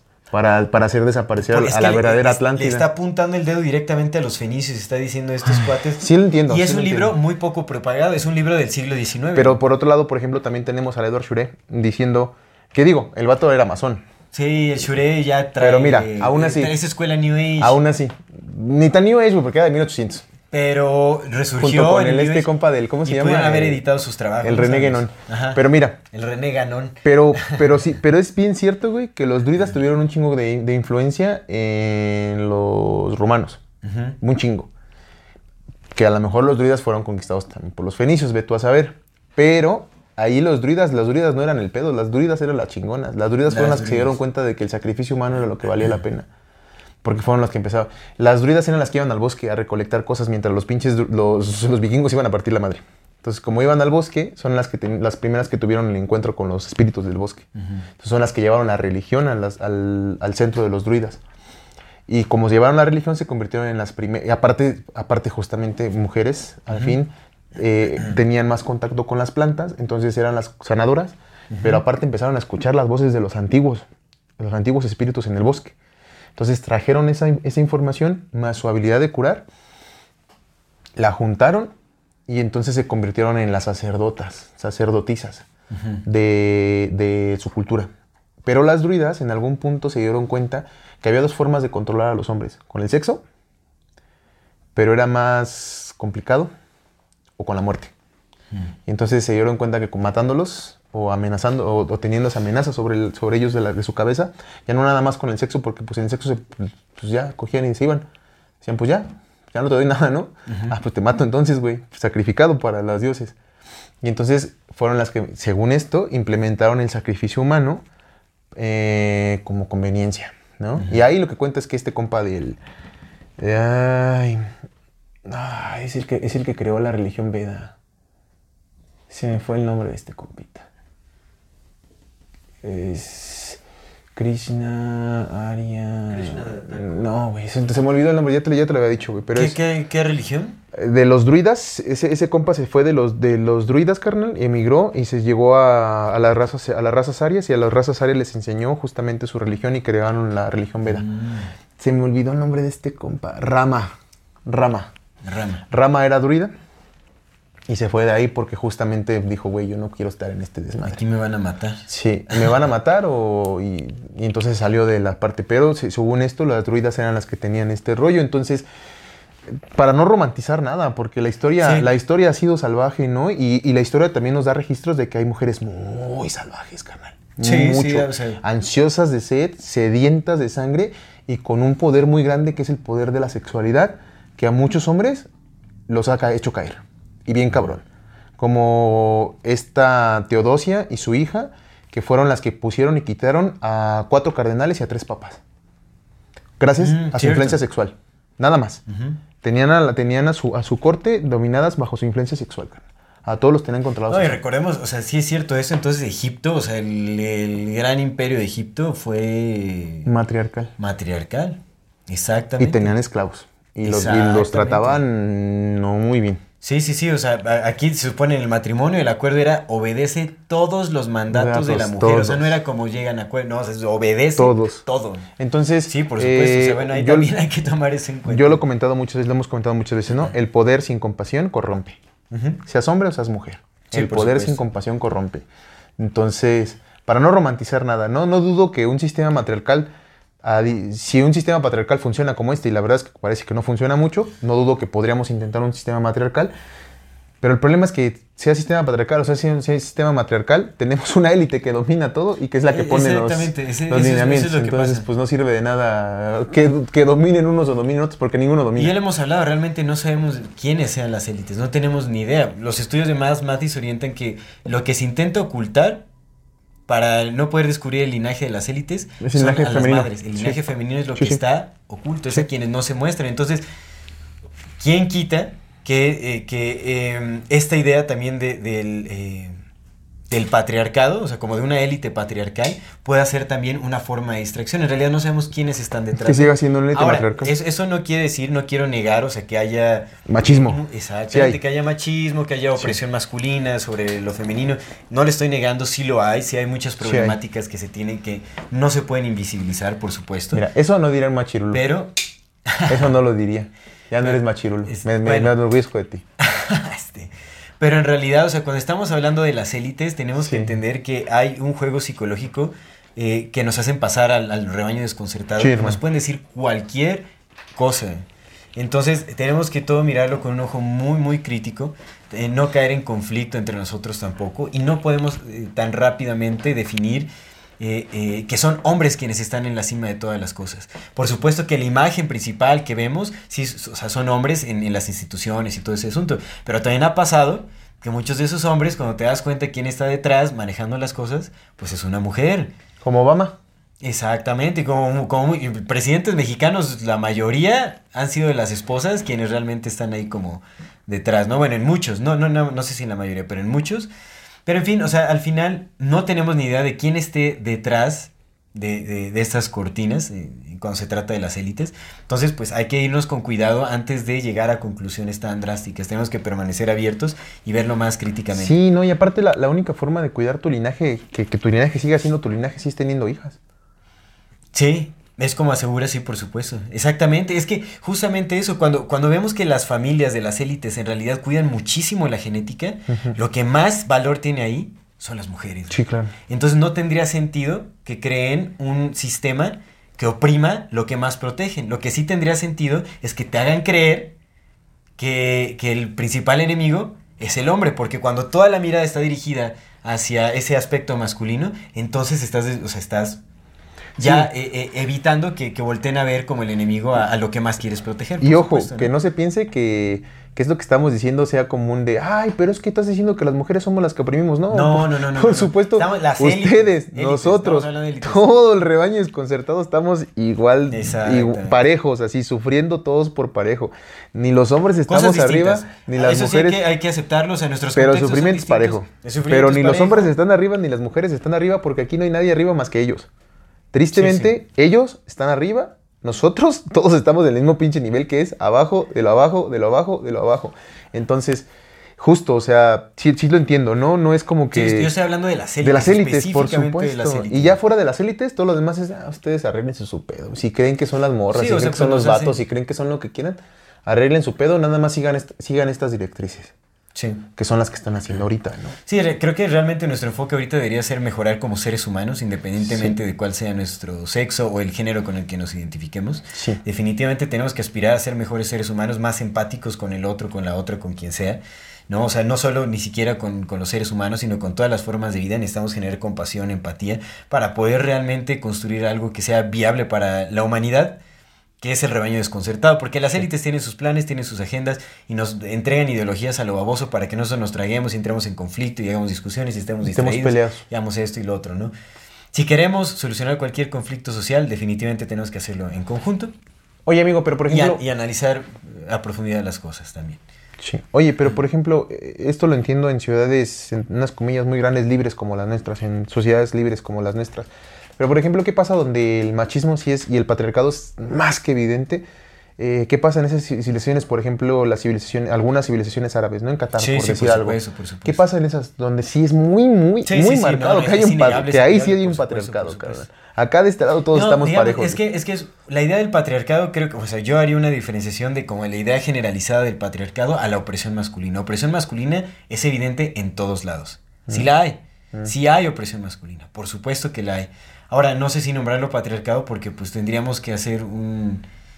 No sé, o sea, no, no, no, o sea, te- tendríamos que ver quién está detrás como de, de las instituciones realmente, tenemos que analizar el concepto muy, muy a profundidad. Pero opresión, o sea, opresión masculina sobre lo femenino es evidente en todos lados. Aquí en México es súper evidente. ¿No? O sea, en- en- es muy. Sí, hay muy mucho evidente. machismo, sí lo hay. Eh, ¿No? Y en las áreas rurales y todo eso, o sea, uf, es muy, muy evidente.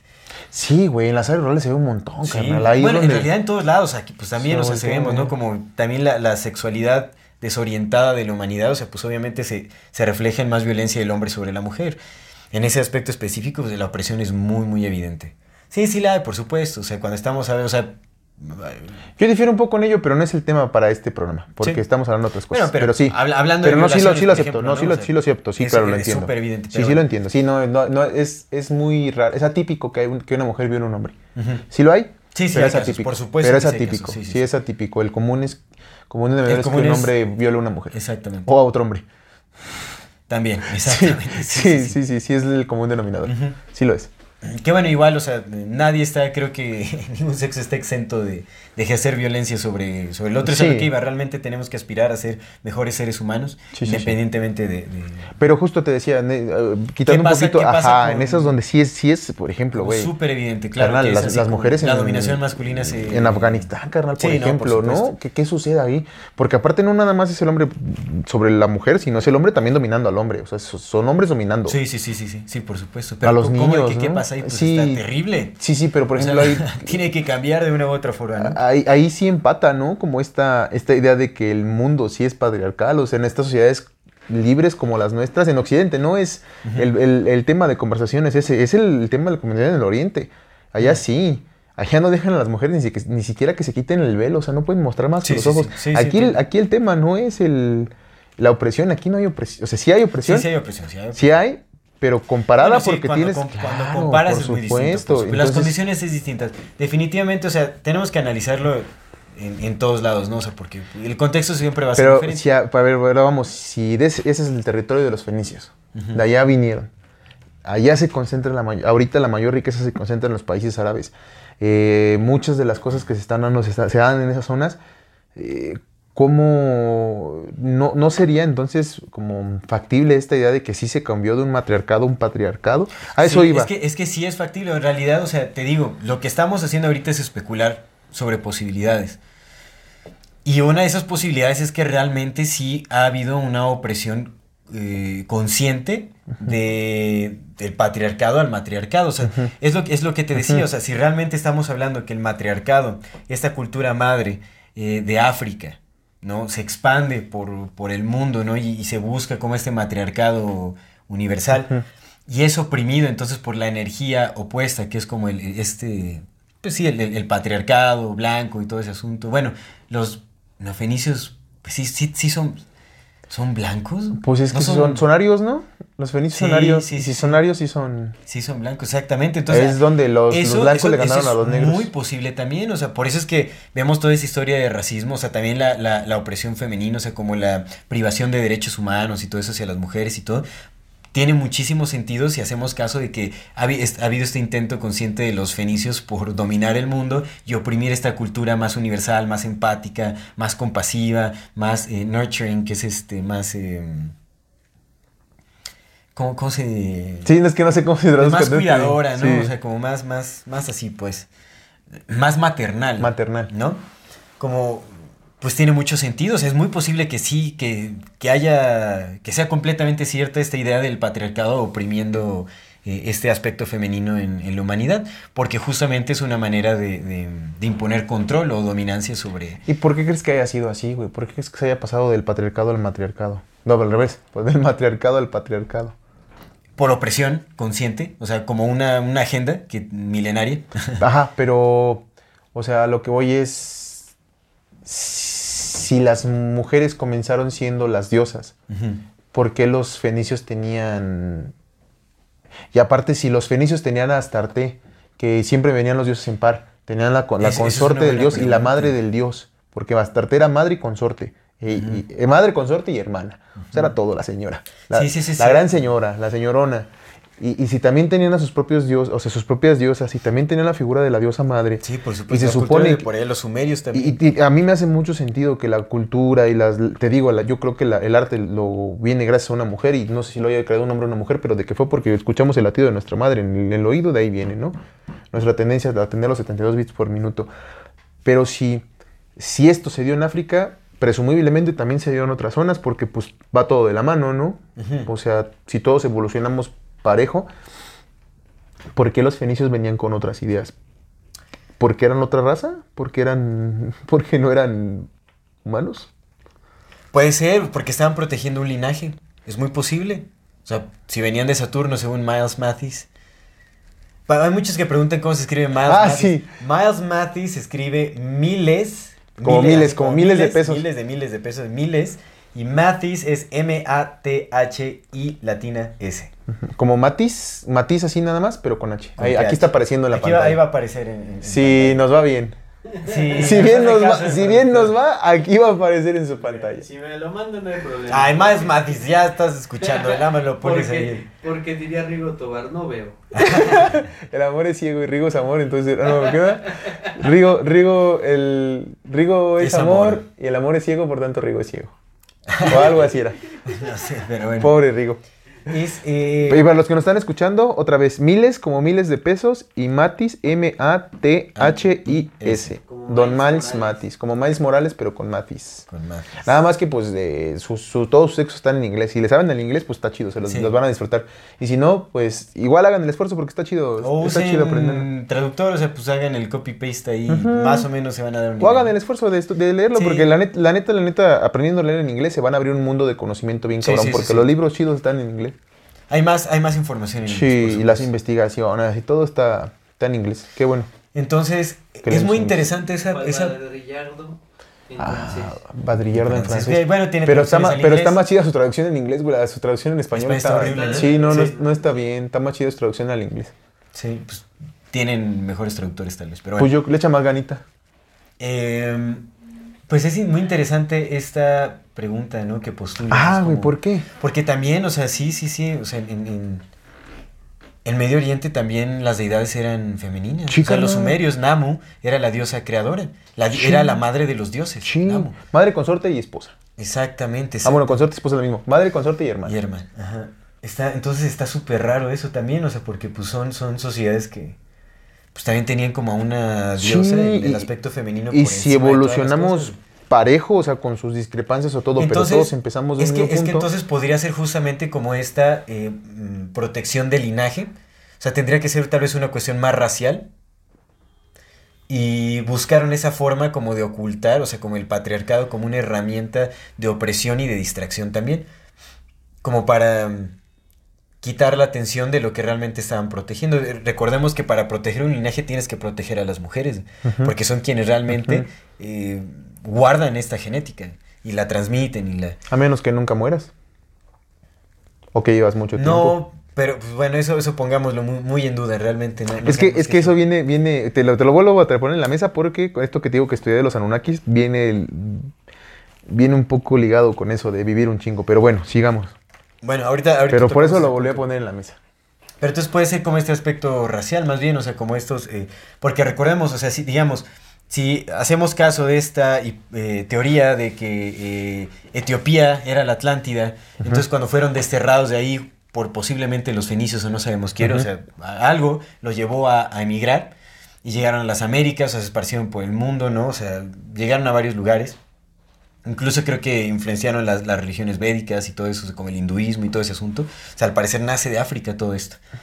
Entonces, eh, nos damos cuenta de que los neofenicios llegaron en, pues con banderas religiosas a oprimir todo ese tipo de creencias. O sea, eso tiene mucho sentido. Como una agenda llegaron, o sea, con la bandera cristiana a decir, pa, se van de aquí a oprimir. O sea, realmente todo, todo esa, esa, eh, como ese conocimiento que pudo haber prevalecido, como de la cultura madre, se fue erradicando poco a poco. O sea, tardó bastante tiempo, pero se, se ha ido reprimido y... y- y, Sí, sí, sí, digamos, sí, como no, la- no han pasado la- 10 años, claro, tienen un rato. Los viajes de misión fueron una principal herramienta para cambiar la cultura radicalmente de los pueblos originarios. Sí, claro, y es que ahora mira, eh, consideremos que el cristianismo, el primer cristianismo, o sea, de que, de, de que empezó el cristianismo, o sea, de que se murió Cristo, al momento en el que se establecieron las bases de cómo, qué, qué sí entraba y qué no entraba, pasaron 300 años. Exactamente, y recordemos, o sea, que el cristianismo ya como colonial, o sea, estos viajes de misión y todo eso, pues, Ya fueron católicos. fue exactamente, ya Sí, fue sí, después. Del, de los concilios, del concilio de Nicea y del Católicos otro- que salieron de España dos cuando en de España estaban los judíos conversos a todo lo que daban. Y si le hacemos caso al Manis Matis o a cualquier otro que le ponga, que, que no diga que son fenicios, pero que sabemos que vienen de una sola, son estos compas que han venido cambiando de religión en religión a conveniencia para llegar a las altas esferas. Y ahora, si entendemos que el consejero, médico y contador de, la re- de los reyes católicos era un judío converso, de una de las familias más élites de Exactamente. las Eso es lo que élites. tenemos que ver, o sea, no estamos hablando del, de- del cristianismo puro, estamos hablando ya No, no, de, de- sí, política. con máscara Sí. católica llegando a transformar violentamente la cultura que podría ser que aún conservara como todos estos este, em, eh, eh, conceptos matriarcales, digamos, o como estas ideas matriarcales en sus religiones. ¿Y si ya venían jesuitas con posible, ellos, carnal? ¿Y si ya venían jesuitas con ellos? Y los Ah, jesuitas por venían. supuesto, porque venían otra vez, Claro. ¿de quién nos llegó la historia de los mexicas y de los mayas? Mucho de eso viene de los cronistas, porque son los que tradujeron los códices. Sí. Y ahora sí hay estudios, ¿no? Pero pues como no había estudios de, los, de la misma gente estudiándose a sí misma, había relatos. Los que nos contaron esos relatos, la mayor parte fueron estos, los mismos, los mismos sacerdotes, güey. Sí, sí. Lo vimos en el episodio de los enteógenos, donde decíamos, mira, es que el Motolinia dice que sí se comían a ellos.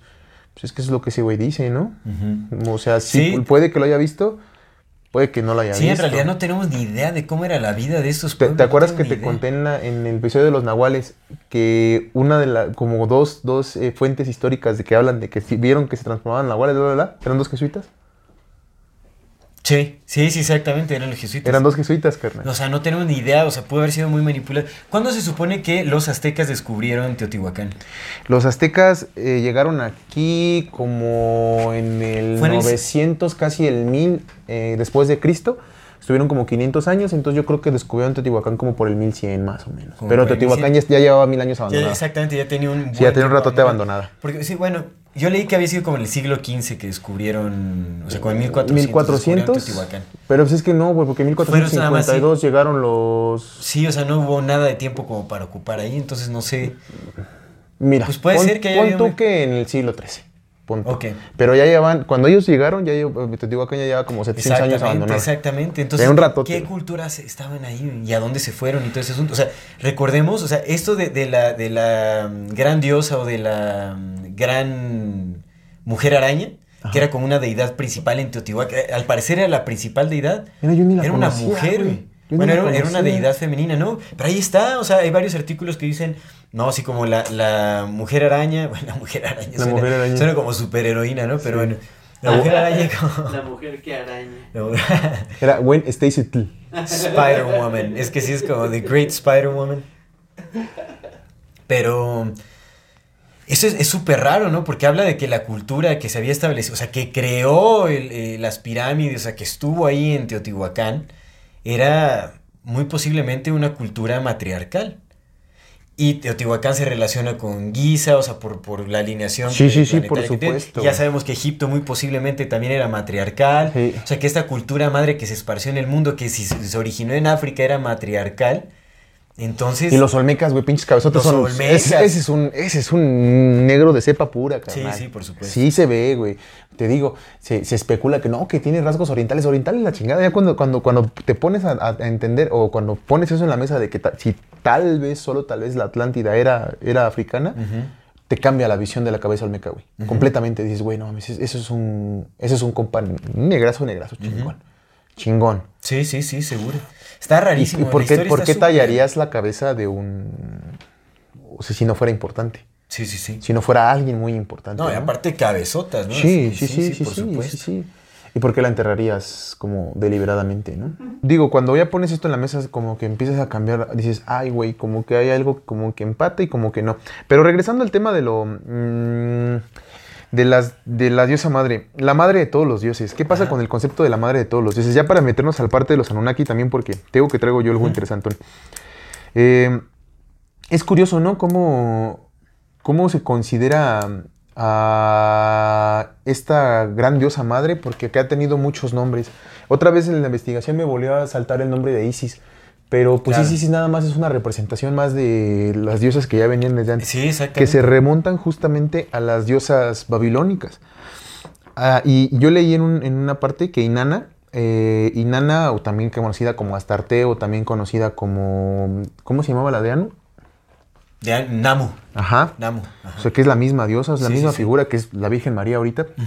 Eh, es considerada también como... En, en el Apocalipsis habla de la ramera de Babilonia.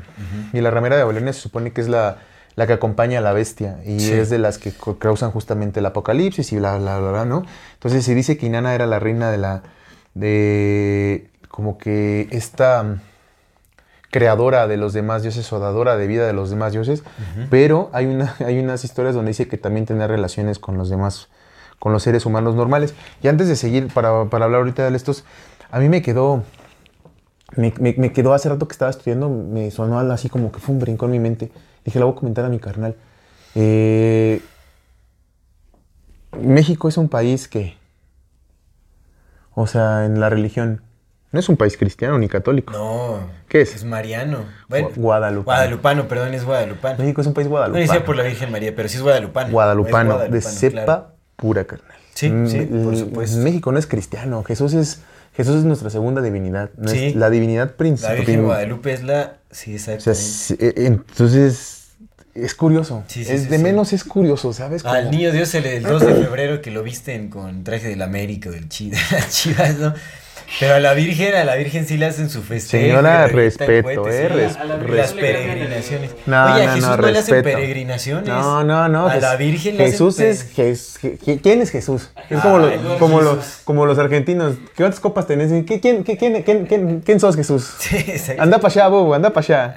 Y ya pasan a la Virgen de Guadalupe, carnal. Sí, exactamente, sí. el Jesús. y entonces a mí se me hizo de menos con eso porque dije, güey, Jesús, el niño Dios es producto de la Virgen. la madre, La madre de, de los los dioses, La madre de Dios. Exactamente. María, madre, de Dios. Madre de misericordia, trono de la sabiduría. ¿Y quién era trono? Hathor. ¿Y quién era Hathor? Isis. Isis, ¿Y sí. qué tiene Isis en la cabeza? Un trono. Un trono.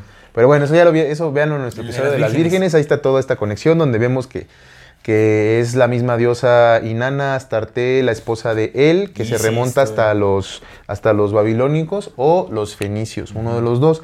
Pero bueno, nada más era como una mención que pues México, México es guadalupano, Sí, carnal. México es guadalupano. Eh, guadalupano. es la diosa madre, o se- y, y eso se repite, se, se repite, carnal, en, en otras, bueno, no sé otras culturas, pero al menos aquí pues es, un- es, un- es una mujer y es bien claro que la diosa es una mujer. Sí.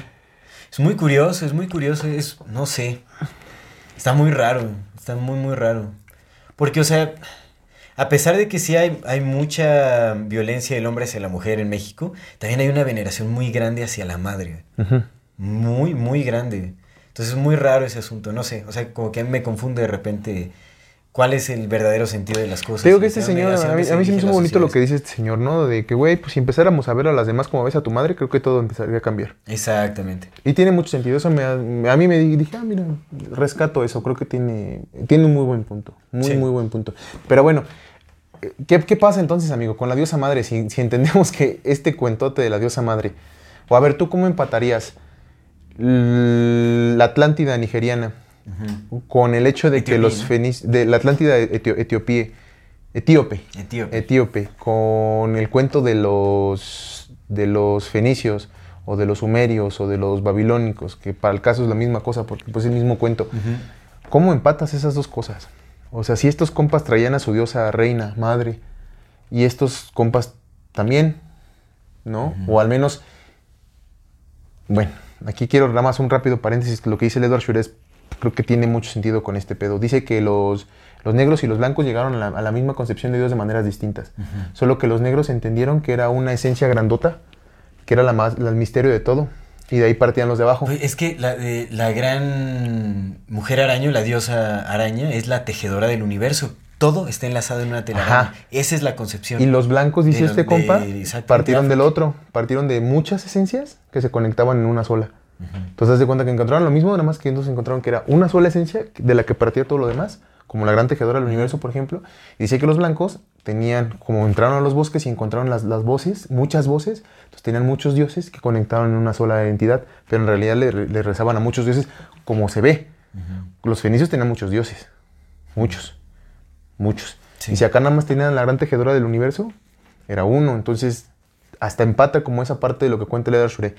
Pero el punto es que venían los fenicios con su, con su entorno patriarcal, que sin embargo su diosa madre de dioses era una mujer.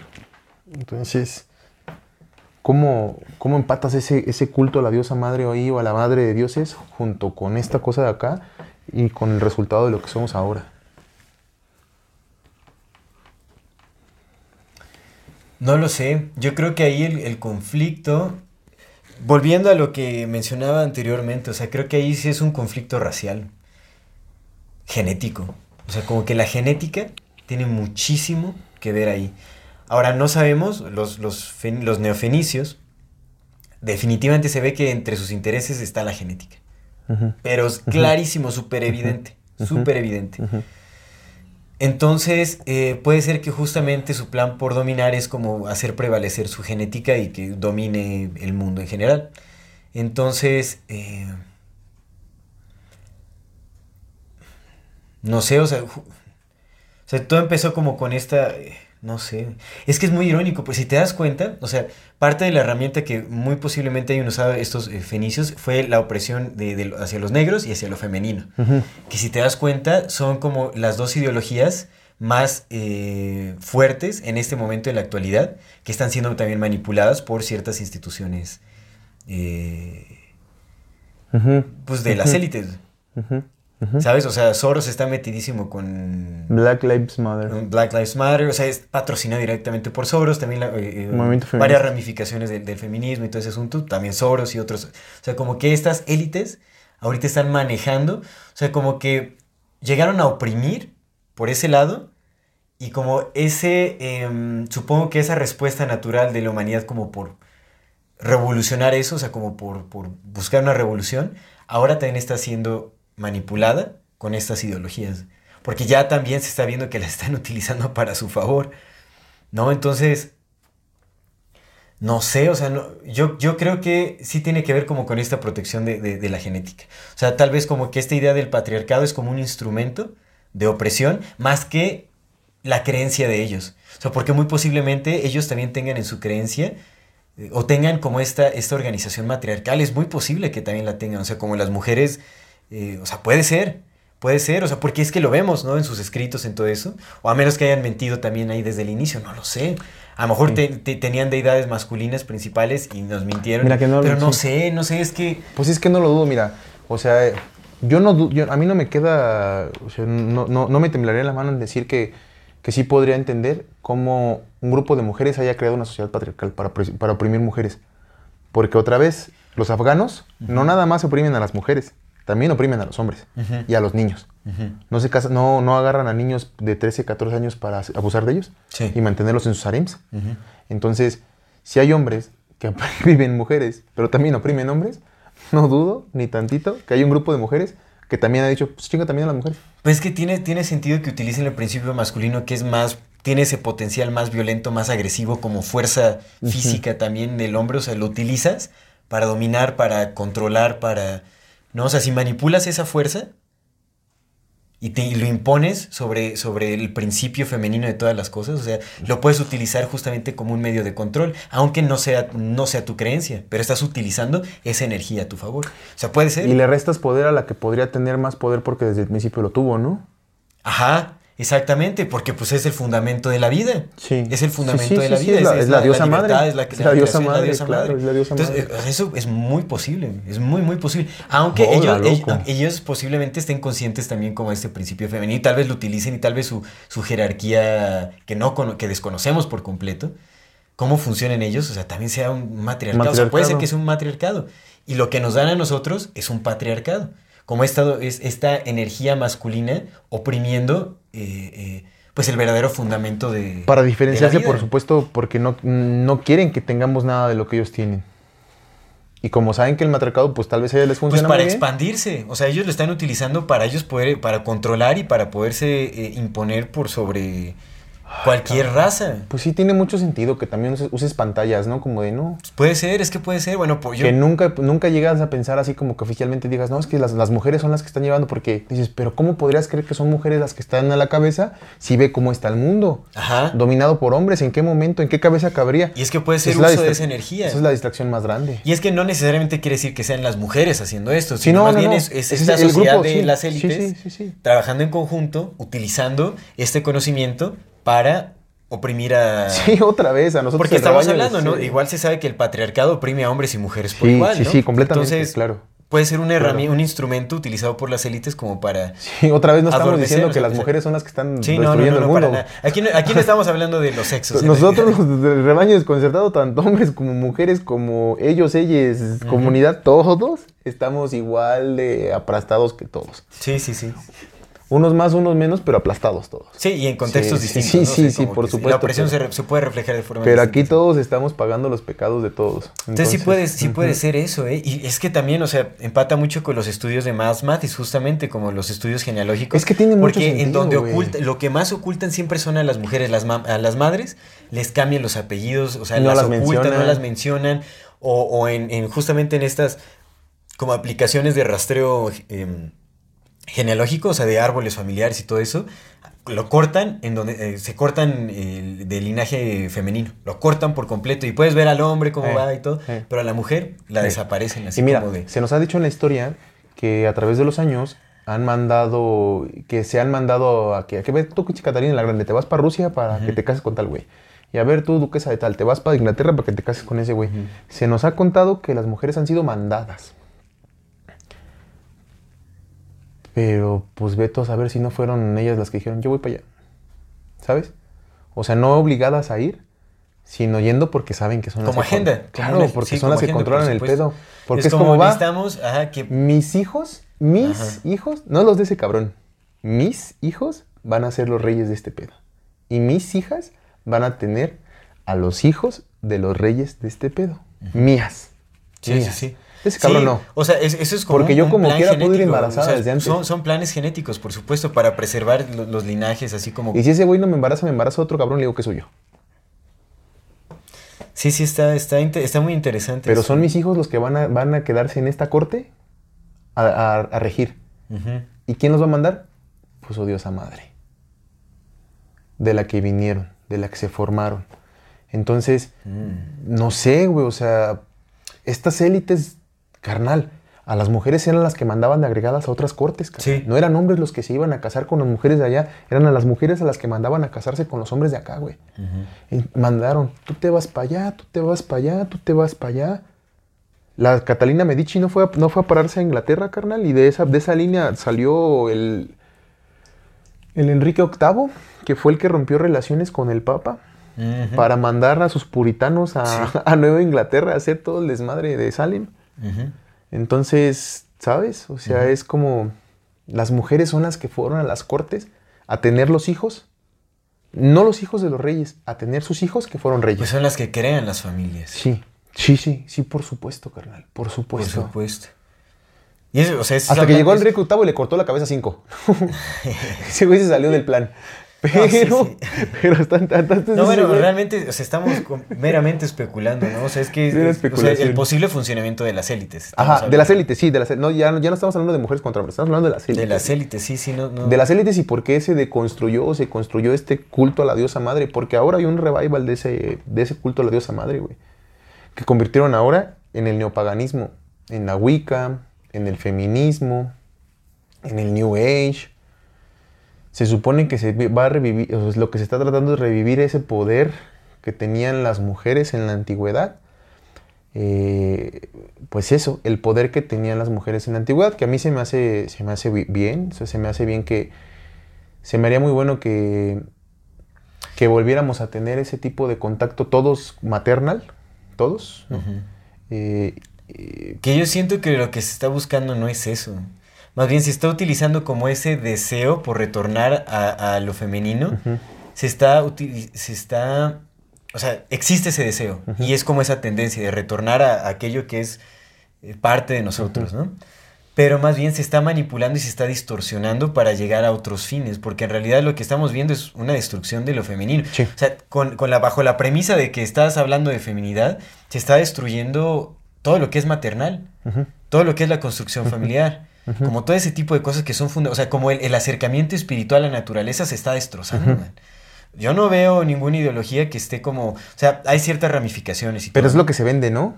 Ajá, o sea, estoy hablando como de. de, de, eh, como de eh, movimientos ideológicos eh, tendenciosos. ¿no? O sea, ya habrá quienes busquen más a profundidad y tengan como una lucha más honesta, más justa, más estudiada, digamos. Pero lo que se está viendo en tendencia Sí, social sí, sí, sí, es completamente lo opuesto a lo que, por ejemplo, en este libro se habla lo que es la feminidad o a lo que aspira el, el feminismo, por ejemplo, que es justamente este reencuentro con el sagrado femenino, con lo que representa la diosa madre, que es el sustento, la abundancia, el cuidado, eh, eh, eh, la crianza, el, el- pues todo este tipo de cosas, ¿no? Es que está curioso, ¿no? Porque parece que se está rompiendo, se está tergiversando las dos energías, ¿no? Sí, parece que se A está las como- mujeres las quieren hacer hombres y a los hombres los quieren hacer Ajá, mujeres. ajá, algo así, algo así. Sí, pues es que eso es porque, mira, eh, ¿qué pasa, por ejemplo, eh, con, con- en general con ahorita con los hombres, ¿no? Tratan de hacerlos más débiles, más miedosos, Más ¿sabes? Como- sí. más quédate en tu casa, juega videojuegos, no salgas, no te ejercites, ¿sabes? Como no platiques, no conquistes, o sea, no conquistar a las mujeres, sino conquistar en general, o sea, no conquistes tu vida, así. como que quédate más así, más pasguato. Y a las mujeres es como, no, vuélvete más liberal, libérate sexualmente, empodérate, trabaja, no tengas hijos, tú dedícate a lo tuyo, ¿no? O sea, como que es ¡chut! como Sí, sí, sí. un, switch en el que, pues, Y bueno, quitas y para aclarar nada más, una falsa idea de empoderamiento. Una falsa idea de empoderamiento. ¿no? O sea, porque el empoderamiento en, en cualquier aspecto está bien. Sí. Pero, o sea, digamos lo que, o sea, Sí, sí, sí, sí. lo que te dictan las instituciones o la sociedad es un falso empoderamiento. Sí. ¿no? Entonces, Si OnlyFans no es empoderamiento. Pues es que, carnal, ¿cómo- qué- no OnlyFans en general, sino que, ¿qué, te va qué- qué te va a dar poder, carnal? El que las cosas te lleguen de una manera demasiado fácil.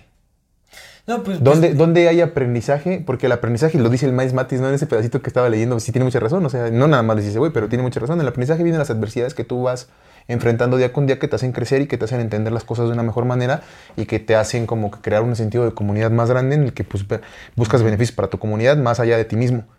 Creo yo, considero yo. Considero yo que cualquier cosa que te haga centrarte en ti mismo nada más, sin considerar lo que puedas causar como efecto a tu comunidad, creo que eso es más de empoderar, creo que eso es des- desempoderamiento. sí. No en OnlyFans no, nada más, no, sí en general, güey. O sea, cuando uno trabaja nada más para sí, creyendo que lo que es para sí es lo que es para sí y que los demás no importan, creo que eso no empodera. Creo que empodera lo que haces para ti en función de lo que también pueda beneficiar a tu comunidad. Pero beneficiar bien, ¿no? O sea, beneficiar bien porque, pues no lo sé, si voy y salgo y asalto para darle de comer a los míos, pues sí, a lo mejor sí beneficia a esta comunidad, pero el otro que también es mi comunidad no lo estoy beneficiando. Sí, no, estás serio. Bueno, Creo ese tipo de cosas son, creo, creo yo que para allá va el empoderamiento, ¿no? El empoderamiento es no nada más entenderte como para ti, Bueno, es, sino como es tu que, función. en- bueno, es que realmente creo que también es un tanto contradictorio e irónico el utilizar una herramienta patriarcal para empoderamiento. Cualquier herramienta patriarcal, no nada más esa. Sí, ¿no? cualquiera, Porque- cualquier herramienta patriarcal. Sí, por supuesto. Bueno, Cualquier- no sé. cualquiera. Al final, mira, o sea, cada quien decide. Yo ahí honestamente me abstengo como de... Porque no nada más es esta parte del OnlyFans, carnal, sino pues, por ejemplo la publicidad, ¿no? Sí, no, hay, hay La muchas, hay publicidad, muchas el cosas que son marketing, o sea, que general. se contradicen y, y, y en el comportamiento humano generalizado, ¿no? O sea, todos, todos estamos llenos de contradicciones, por supuesto. Porque es así, porque por ejemplo peleamos contra el capitalismo, pero pues en nuestros celulares hechos por Eh, capitalismo. exactamente, Sí, sí, sí, exactamente, todos exactamente. estamos ahí, todos, todos estamos pecando de la, todos estamos cojeando de la misma pi. Porque otra vez, nada más para cerrar este tema de OnlyFans, que no tengo nada contra OnlyFans, pero para cerrarlo, pues uno también contribuye a eso, porque uno Dices, se es lo más, compra. estoy suscrito a 10 cuentas. Claro, que sigan, sigan teniendo. Mándenmelos. Si están interesantes, me suscribo. Pero es eso, es eso. También saco fotos. Sí, sí, sí. Pero, pero es, sí saco fotos, ¿eh? Si tienen OnlyFans me pueden contactar. Hacemos ahí un- una sociedad. Sociedad patriarcal. No, pero es que es eso. Uno también contribuye a eso, carnal. Porque uno es el que compra. Hay Sí, sí, oferta porque hay demanda, pero hay demanda porque hay oferta. Sí, sí, o sí. sea, hay que asumir la responsabilidad todas, todes y Sí, sí, es todis. que es eso, es que es eso. Justamente todos somos responsables de nuestras decisiones, de nuestra actividad. Pero ahora, eso Pues- de ninguna forma es empoderamiento. ¿Por qué? Porque no estamos construyendo mejores comunidades, al contrario. Que mira, tampoco descarto la posibilidad de que se utilice como una herramienta transitoria para construir algo. O sea, pues es que también, ¿no? O sea, pues al final, si decides que em, la unidad energética que representa el dinero le inviertes en construir algo de beneficio, pues todo lo puedes transformar. Todo lo puedes transformar, incluso actividades eh, desarrolladas en esta... Pues hay- yo no sé, Plataforma. pero yo he visto que, la, que las... ex- La generalidad, la tendencia, lo que sea, pues es que al final yo he tenemos visto que todas eso. las exactrices La porno mayoría. retiradas están arrepentidas de su tiempo que pasaban en el porno. Todas. Pues mira, algo que tenemos que entender, la humanidad está gravemente afectada, Sí, estamos confundidos, sí, sí, sí. eh, carecemos de sentido eh, consciente de responsabilidad, entonces como seres humanos tenemos que trabajarnos. Yo la verdad es que, bueno, a mí me gusta bastante como la idea de este retorno como a, a- a lo femenino, porque al final, si todo parte de eso, que consideramos femenino, lo sea o no sea un concepto humano o, o- o lo trascienda, o sea, una totalidad más grande que envuelve lo femenino y lo masculino, lo que sea, el volvernos conscientes de esos principios y buscar o aspirar hacia eso que... em, que busca la abundancia, que busca eh, eh, el repartir las cosas, la crianza, que busca el cuidado, que busca la empatía, la compasión, todo eso, pues, vámonos para allá. Pero vámonos para allá en serio, Sí, ¿no? sí, no, sí, no, sí, no, sí, sí. no, utilicemos este concepto para hacer un cagadero como Sí. lo venimos haciendo desde siempre, güey. O no usemos este, esta idea para obedecer Ajá. las decisiones de Sí, alguien más que llega, o sea, que, o sea, que está manipulando esta idea. Entonces, o sea, pues, A mí me gusta mucho el concepto de la feminidad. Tal vez yo lo entienda mal, tal vez no, no lo sé, pero es como mi, mi entendimiento. Y, y, sí se me hace muy bello este abrazo, por ejemplo, que yo siento cuando platico con mi madre, ¿no? O sea, ese, esa, o con mi hermana, por ejemplo, ¿no? Que es como esos ejemplos maternales, o con mi otra Sí, hermana. por supuesto. Esos ejemplos maternales que llegan y, y, y te abrazan de una manera, y no un abrazo físico, pero te abrazan de una manera emocional que dices, güey, qué bonito que haya mujeres en mi vida porque entienden, otra, tien- entienden cosas que yo no entiendo, yo entiendo cosas que ellas no entienden, pero las cosas que ellas entienden, otra vez, no sé si sea porque tienen el poder de llevar a alguien en su vientre, carnal, que eso es un privilegio bien bonito, güey. Eso es un Sí, privilegio bien grande que se nos vendió como todo lo contrario actualmente, güey. Eso es lo que está pasando también. Sí, es que es a lo que voy, realmente sí. como estos, es estos bien nuevos triste, conceptos, güey. estas ideolo- ideologías que están siendo implementadas o empujadas por al- algunas instituciones están distorsionando como es- esta idea de lo sagrado femenino, que es esa capacidad de crear vida. No manches, está, está cañón. Entonces ahorita ya esto se está, re- se está viendo es un gran privilegio, carnal, es un gran es. privilegio, o sea, a lo mejor sí, por supuesto hay adversidades, todos tenemos adversidades en la vida y a lo mejor está cabrón que pues te hayas, tú hayas confiado en, una- en un hombre, en una persona y esa persona te dijo después, no, al chile yo no me quiero hacer responsable, voy y te quedas con el pedo. Ha de estar, esta- ha de estar muy cabrón, ha de ser muy difícil, ha de ser muy duro, por supuesto, porque el embarazo es un proceso bien difícil, güey, lo es. Pues no mames, los pinches órganos se te mueven para arriba, carnal, o sea, todo Sí, se sí, te sí. mueve, las hormonas, los cambios, todo es un proceso bien complejo, lo es, por supuesto lo es. Pero también es un privilegio poder llevar un- a tu hijo en tu vientre. Nosotros no tenemos ese privilegio, carnal. Y también es un privilegio saber que hay un vínculo que nunca llueve, trueno, relampaguea y se va a romper, güey, que es el de la madre con el hijo o con la hija. Es un vínculo, pues, más sagrado, güey, porque creciste ahí. Como bien lo dijiste desde el principio, fuiste ahí. Ni siquiera, ¿sabes? Ah, Eras eso. Eras, o sea, Eras eso, nosotros fuimos o somos una extensión de del cuerpo madres. de nuestras Sí, madres. Sí, güey, sí, carnal. Y es, sí. sí, sí, sí. Entonces, Es- de es hecho, un gran privilegio, sí, sí. güey. Pero ¿por qué no se ve ahora como privilegio? No por culpa de las mujeres, no porque las mujeres sean malas, es porque nos programaron para que ahora se vea que eso no es un privilegio y que al contrario es una carga. Es una carga que seas madre. Es una carga que quieras a tus hijos. Es una carga que este pedo. Es una carga que el otro pedo. Y el mundo, por supuesto, se redefinió para que sea más una carga. exactamente. De Sí, hecho, sí, sí, sí. algo en lo que me hizo caer en cuenta. eh, ¿Cómo? A ver, don Luis, don Luis. ¿Cómo le decían al. ¿Cómo, cómo le puso a su hijo Buda? Ra- Rajula. Rajula. ¿Pero qué era? Rajula. Era Obstáculo. Obstáculo, güey. Está bien gracioso, ¿no? Como. Desde ahí, lo van- desde ahí, fíjate, desde ahí viene la manipulación. que por ahí nos decían, pues, ¿cómo no va a ser un obstáculo si los tienes a los 16 años? No manches, creció en un palacio. Era rico, el Buda era No, ma, él rico, ni tenía se tenía que hacer sirvientes. cargo de su hijo, o sea, no manches, tenía todos así de... Tenía sirvientes. Y luego otro ¿Cómo compita que dijo, ¿cómo trabajo? no? Sí, tiene mucha razón. Los hijos son la peor cosa que puedes hacer. Carnal, tu única misión en esta vida es dar vida. Todo lo demás que quieras hacer es un, algo que te vendieron y que tal vez ni siquiera sea tuyo. Tu única misión en esta vida es dar vida o procurar que los demás den vida. Si tú no puedes dar vida, procurar a los demás que den vida. Esa es la única misión de la vida, dar más vida. Puede gustarte, puede no gustarte, como el principio de la feminidad. Puede gustarnos o puede no gustarnos, pero las, dios- las mujeres son las diosas de la maternidad. Las diosas de dar vida son las mujeres porque son las que lo pueden dar. Son quienes pueden hacer. Y se acabó. Entonces, ¿cuál es nuestra misión en la vida? Pues, tristemente para los que no, nos guste no o sea, pues es que todo, todo dar vida. parte de, de la aceptación, ¿o no? O sea, pues Es dar somos, vida. somos parte de un principio Si no puedes dar vida, no quiere decir que no, no sirvas para nada, por supuesto, no. Pero pues, la el, el objetivo de la Hay- vida es hay- dar vida, hay loco. muchas formas de, de generar vida. Sí, muchas formas. sí, sembrando, sí. sembrando puedes dar sí. vida. Hay muchas, muchas Contribuyendo a tu comunidad, carnal. Abrazando a los niños, güey. O sea, Creando- procurando creando que... el arte es dar vida también. Claro. La creación, o sea, Y, el y poder como creativo humanos que somos, procurando que tu comunidad también crezca de una buena manera, ¿no? Todos lo hemos platicado muchas veces. Todas las infancias son nuestras infancias. Y eso es como deberíamos comportarnos. Que todos los hijos sean nuestros hijos, güey. Sí. Si yo no quiero dar, tener hijos, pues, no los quiero, válido. Pero pues a lo mejor me preocupo por procurar ayudar a uno que otro, ¿no? Claro, sí, sí, por supuesto. Tal vez. Pero la misión de esta bendita vida es dar más vida. Y si nos cortan esa, si nos cambian eso, si el objetivo principal por el que estamos en este planeta, que es reproducirnos para crear más vida, porque lo que la vida quiere es crear más vida, se nos corta y se nos vende como una carga y se nos vende como un obstáculo, como al Rajula.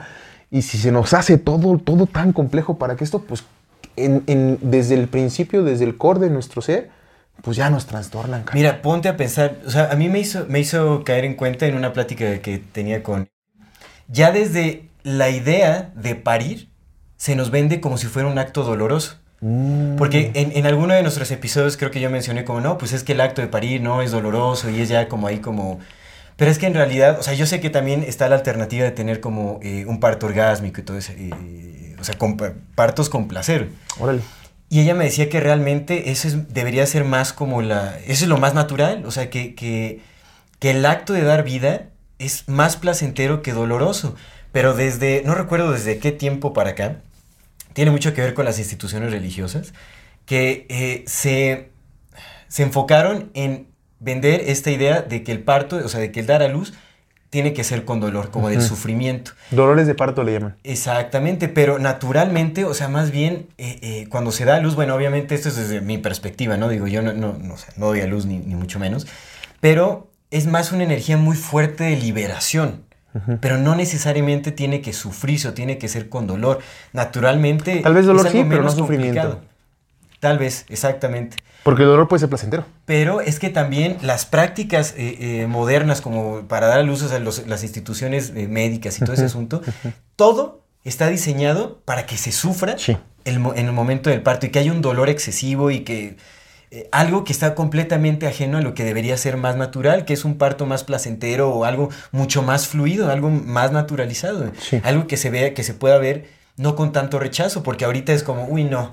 O sea, yo, yo he conocido a, a- a varias mujeres que realmente no quieren tener hijos en gran parte por el miedo al dolor del, del parto. Entonces, imagínate cómo se afecta la sociedad, o sea, como la, la humanidad, ya cuando eh, concibes la idea de dar a luz como un acto vinculado directamente con el dolor. Sí. Carnal, hasta, Eso la, afecta muchísimo, muchísimo. hasta en la forma de, re- de referirse a ello, ¿no? Como dicen, ah, ya se alivió, pues si no estaba enferma, ¿no? Sí, exactamente. Pero, Sí, se ve pero aunque es algo- curioso, güey, porque el cuerpo sí considera que, al principio considera que el feto o el embrión es un, es un, Parásito. es un parásito. Lo- por eso, por eso, sí, claro, por eso te dan este, ay, te dan una, una vitamina para que se quede pre- prendido el, el embrión, porque el cuerpo lo primero que hace es, pues es que es un órgano, un órgano, una- un organismo que no Un está... alien. No, no, no sé, me, suena, me suena, me suena. eh, Puede que sea, puede que sea Eso medicina eso falsa, sí, ¿no? sí, sí, pero lo que dicen los estudios, poco, lo que ¿no? dicen los estudios, algunos estudios, puede- sí puede que sea medicina, pero lo que dicen algunos estudios es que el- al principio el cuerpo humano sí trata de deshacerse de él y ya como a los 15 días dice, no, ya vimos cuál es el pedo. Y se empiezan a mover los órganos para arriba.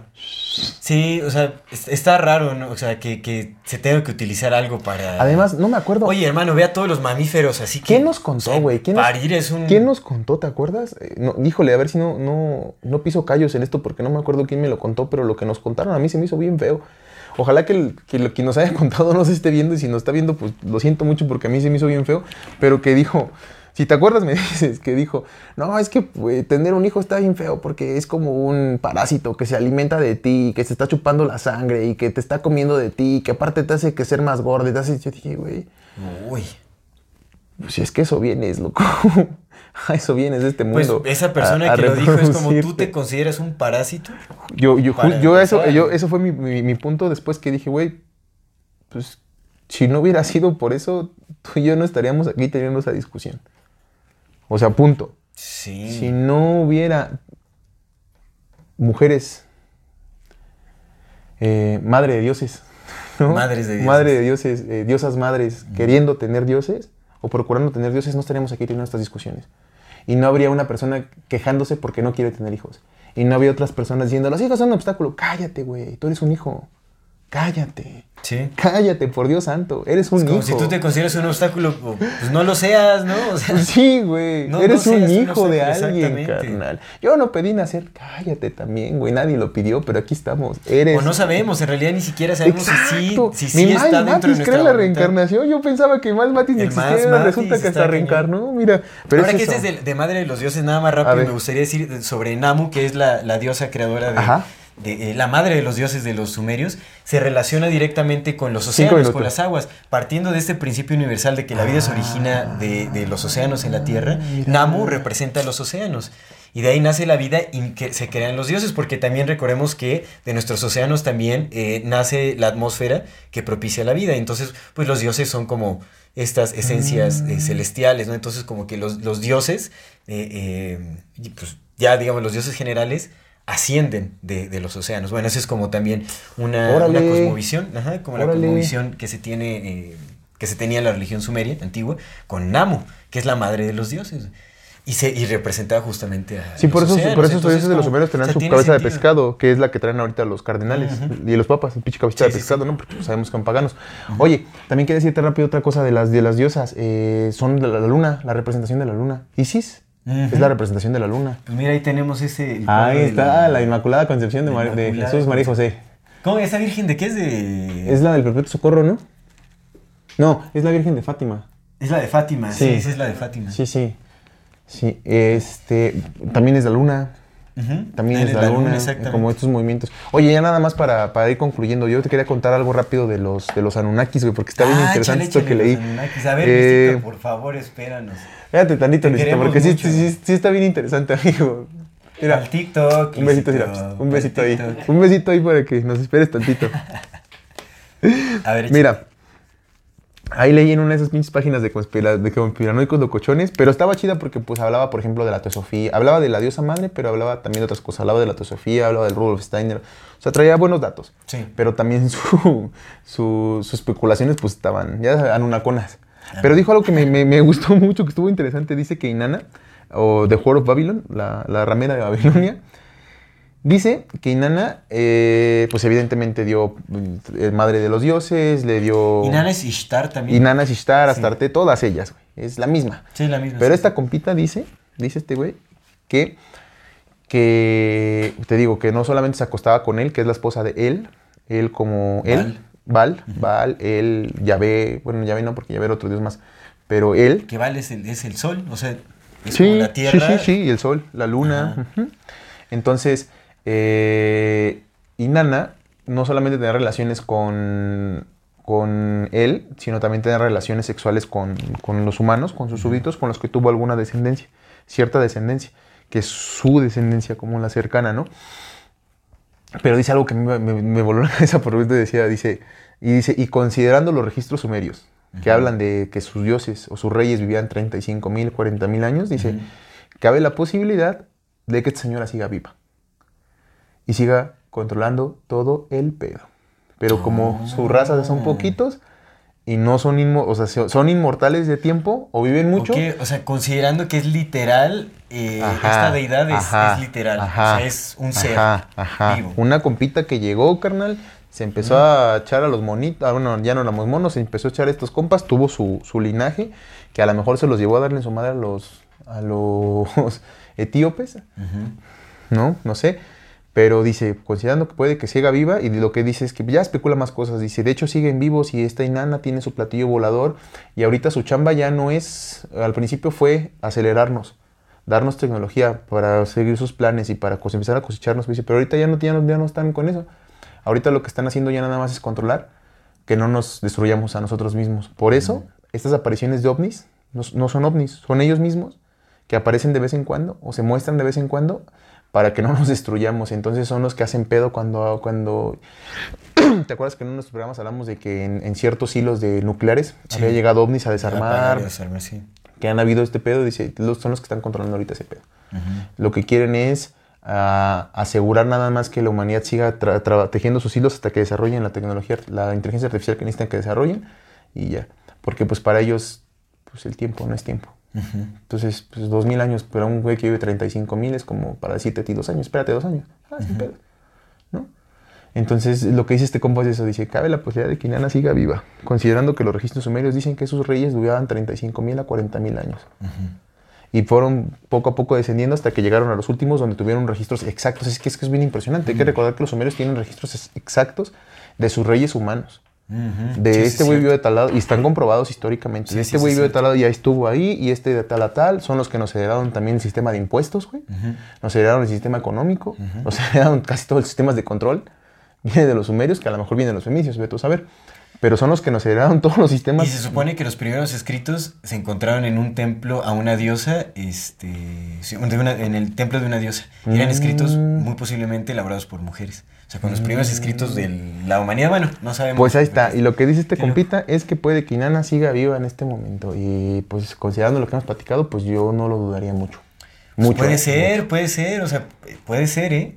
Y ahí entonces ahí O sea, está, ahí encajar, estaría el- ahí es- O sea, podría encajar muy bien. Sí, carnal, porque pues si es, si un, si es la jefa la que está dirigiendo este pedo y tiene a sus a su a su élite, pero su élite es matriarcal porque pues es la jefa, no es la Inanna, él a lo mejor hasta mató a él o anda él en otros lados. Mm. Y se quedó la doña señora a regir todo el pedo, la gran señora, y eh, tiene a sus élites. Pues los demás somos. Pues no, no somos su descendencia, su descendencia está ahí. Los demás no somos su descendencia, somos el resto. Entonces es lo que, lo que dice esta, esta compita. ¿Cómo ves? Qué loco, está muy interesante, está súper interesante. Ujú. Habrá que, habrá que analizar ese... O sea, hay que estudiar ese tema y vemos si lo tratamos como así nada más la deidad de Ishtar o de Inanna. Ándale. como pum. De- en específico, en específico, Nos vamos de- en de específico. lleno ahí. sí, carnal, porque sí está bien, bien interesante, güey, ese pedo de la edad. Pero bueno, mira, ya nada más como para cerrar, para ir concluyendo, yo voy a dar mi conclusión y ya yo te dejo que des la, la tuya porque... Pero considero eso, considero que, que, que sí, sí, sí, sí es cierto. le- me, eh, me gustó mucho eso que leí del doctor Ben. eh, tiene mucho sentido, me hizo mucha razón. Las, las mujeres sí son superiores en el acto de dar vida, porque pues lo son. Sí, por Y ya. supuesto. Se acabó, ¿no? Se acabó la discusión. Entonces hay una cosa en la que son superiores y en el acto de dar vida. Nosotros somos superiores en otras cosas. Pues por claro, supuesto, es que tienen la todos. capacidad de nosotros aportamos a, y ese pero no acto, tenemos la capacidad. claro, de- y ese acto, pues carnal, sin ese acto no estaríamos aquí. Entonces, ben- Sí, sí, ben- sí, sí. bendita la capacidad de las mujeres de ser eh, madre de dioses, ¿no? Porque somos dioses todos, carnal. Pues lo somos, somos parte de este Dios bendito que está haciendo todo, ¿no? La, la esencia sagrada que todo lo anima. Pues somos parte de la esencia, ¿no? No diré que somos Dios, porque se puede malinterpretar y se puede distorsionar mucho esa idea. No, o sea, tenemos... mira, una gota no hace el mar, pero es el mar. Somos parte, sí, somos, somos, No hacemos a Dios, pero somos Él. somos el océano en una gota, diría eso sí, Rumi. eso sí. al-Din Rumi. Pero entonces, eh, qué, ben- qué bendita esta oportunidad que tienen de, de poder dar vida, qué bonita esta oportunidad, este privilegio de poder generar un, un ser, güey, adentro y cargarlo y gestarlo y tener ese vínculo que va a ser, pues, mientras vivan ambos dos, ¿no? Qué chingón, eh, lo aplaudo. eh, también está, es- es- está bello que, o estaría bello que se volviera a retomar esta esencia sagrada y que tanto hombres como mujeres entendiéramos lo sagrado de la feminidad desde ese lado, desde ese punto de vista. Por supuesto. A mí me toca también esa El parte, sagrado ¿no? femenino. A mí me toca volver a entender, a reaprender esa parte del sagrado femenino, ya no desde un punto de vista de, un, de, una, eh, de una pedestalización, pero tampoco desde el punto de vista de querer verlo hacia abajo, ¿no? Sino de verlo como lo que es, un, algo sagrado. La- Exactamente. La, sagrada Pues un principio fundamental de la vida. Sí. Más que Sí, sí, sí. encajonarlo como en, en- en- en un sexo, en un género, lo que sea. Exacto. Es un principio fundamental Claro. de, de donde todos venimos, de donde toda la vida se ha propiciado en esta tierra Sí. y venerarlo, por Sí, supuesto. sí, sí, sí, por en realidad, sí. sí hay algo que yo, que yo venero y es en lo que más creo es en la naturaleza. Y por supuesto que tiene... Pues que tiene ese toque femenino, o sea, Sí, tiene esas sí, como sensaciones. es la es madre una nat- es la madre naturaleza, Es la madre carnal. tierra, es la madre Claro, naturaleza, claro, exactamente. claro. Que, que acaricia, que cuida, que brinda sustento, que también regaña, ¿no? O Sí. sea, que también castiga cuando Sí. te portas mal. Que también puede ser supuesto. cruel. ¿Qué The es Dark Side es? of Nature. Ya, sí, la, la crueldad también es interpretación. Bueno, Sí. todo es interpretación humana al final, pero. Pero sí por hay- hay un dark pero side se, of Pero se nature. siente, o sea, si te das un bosque, te sientes abrazado como por. Por un sé. pinche oso, digo, ¡ah! No, o sea, es como muy femenino ese, ese sentido, Sí. ¿no? Definitivamente sí es la, la madre que, que, que cuida y que. Sí, benditas mujeres, benditos hombres, benditos todos, ¿no? Hay que, y, y me quedo con lo que dice el doctor Ben y con eso me quedo. Lo que dice de que mi madre es una diosa, mi abuela lo es también, mi hermana lo es también, y en el momento en que empieza a ver a las demás mujeres como lo mismo, No, mi hija también. claro, por supuesto, carnal, por supuesto, completamente estoy en eso. Entonces, Sí, sí. mientras más comencemos a ver a las, mu- al resto de las mujeres como vemos a nuestras, a, a nuestras familias, a nuestras familias mujeres, pues creo que eso puede empezar a otras perspectivas y me gustó mucho con eso y con eso me quedo, con esa parte de, Claro, de venerar la vida sobre y cuidarla como una madre. Ándale. Como una hija, como. Sí, por supuesto. Como, como una madre, ¿no? Como una cosa, no, no. como- sí, no, no, no, claro. Claro, claro, claro. No, sí, sí. Por supuesto. Me quedo con eso. Entonces, qué, qué buen programa este de la... Estuvo bien, Ujú. estuvo bonito, me El gustó. culto de esa madre. Sí, va- varios análisis. ¿Alguna otra conclusión, amigo? Ya para pasar a... No, pues yo creo que ya está, o sea, lo hemos, lo hemos hablado bastante, ¿no? O sea, Sí, aspirar como esa veneración a- al principio fundamental que le da vida a la vida. Eh, venerar la naturaleza, cuidarla, respetarla, amarla. No hay más. Qué bonito, qué bonito. Va, Buen pues ahora sí, mira, mira, algo interesante. Du- Para no algo perder la costumbre, les van los datos de dos mujeres malas. Para que no digan, no, mi César ya... ca-". No, no ha cambiado. Aquí les van, aquí les van porque todo tiene un dark side. Todo tiene un lugar oscuro. A ver, a ver. Sherry Shiver y Amy Carlson. Sherry Shiver eh, es una mm, blogger, una señora blogger que habla sobre temas de estos, de Anunnakis y ese pedo. Pero ya se llevó a su audiencia a un nivel extremo en el que ya estuvo asesinatos y todo el pedo. Eh, Bárbara Rogers y Steven Mineo eran una pareja que eran seguidores de Sherry Shiver. Eh, pero Steven, Sherry Shiver un día dijo algo sobre Bárbara Rogers que no gustó. Y a Bárbara le empezaron a atacar también porque una vez habló algo sobre la carne. mm, Dio un comentario desafortunado que a, la- a los seguidores no les gustó y empezaron a hacerle como bullying y empezaron a atacarla. Le hablaron con Sherry Shiver y Sherry Shiver dijo: Pues ese no es mi pedo. Pues ahora sí que arreglense ustedes. Yo aquí no me meto. Y resulta que por la presión un día Bárbara Rogers llegó. Su historia es, Steven Mineo, mi esposo, me puso una pistola en la mano, me la puso en su cabeza y me dijo que disparara. Yo no estaba segura de que estuviera cargada la pistola y disparé. Esa es su historia. Y ahorita está condenada a 40 años de cárcel por el asesinato de su esposo Steven Mineo. Y eran seguidores de Sherry Shiver. Bárbara Rogers el 8. Y el otro, es que lo, lo- lo- me los encontré en- estudiando justamente esto, esas dos cosas, como porque, ah, pues, porque ambos también hablaban, estas dos, Sherry Shiver y, y Amy, Amy Carlson, hablaban justamente también del regreso de la diosa madre. ¿no? Entonces, para no romantizar nada, ni para poner nada en lado rosa, o sea, sí, sí, bien bonito, sí hay que regresar al, al- a, la naturaleza eh, materna de la, de la vida, pero pues también hay que, Sí, sí. no hay que romantizar nada. Y Amy Carlson tenía un, un movimiento que se llama Love Has Won. El amor ha ganado. Eh, lo, lo fundó junto con Aramid White Eagle, un, un hombre. Dejó a su tercer esposo y a sus hijos para huir con él. Se fueron a una comunidad, tenían entre 12 y 20 personas en esa comunidad para formar un culto. Ella decía, ser un ser de, ella decía que era un ser de 19 billones de años que había sido Jesús, había sido Cleopatra, había sido Juana de Arco, y que llevaría a 144 mil personas a la quinta dimensión. Andas.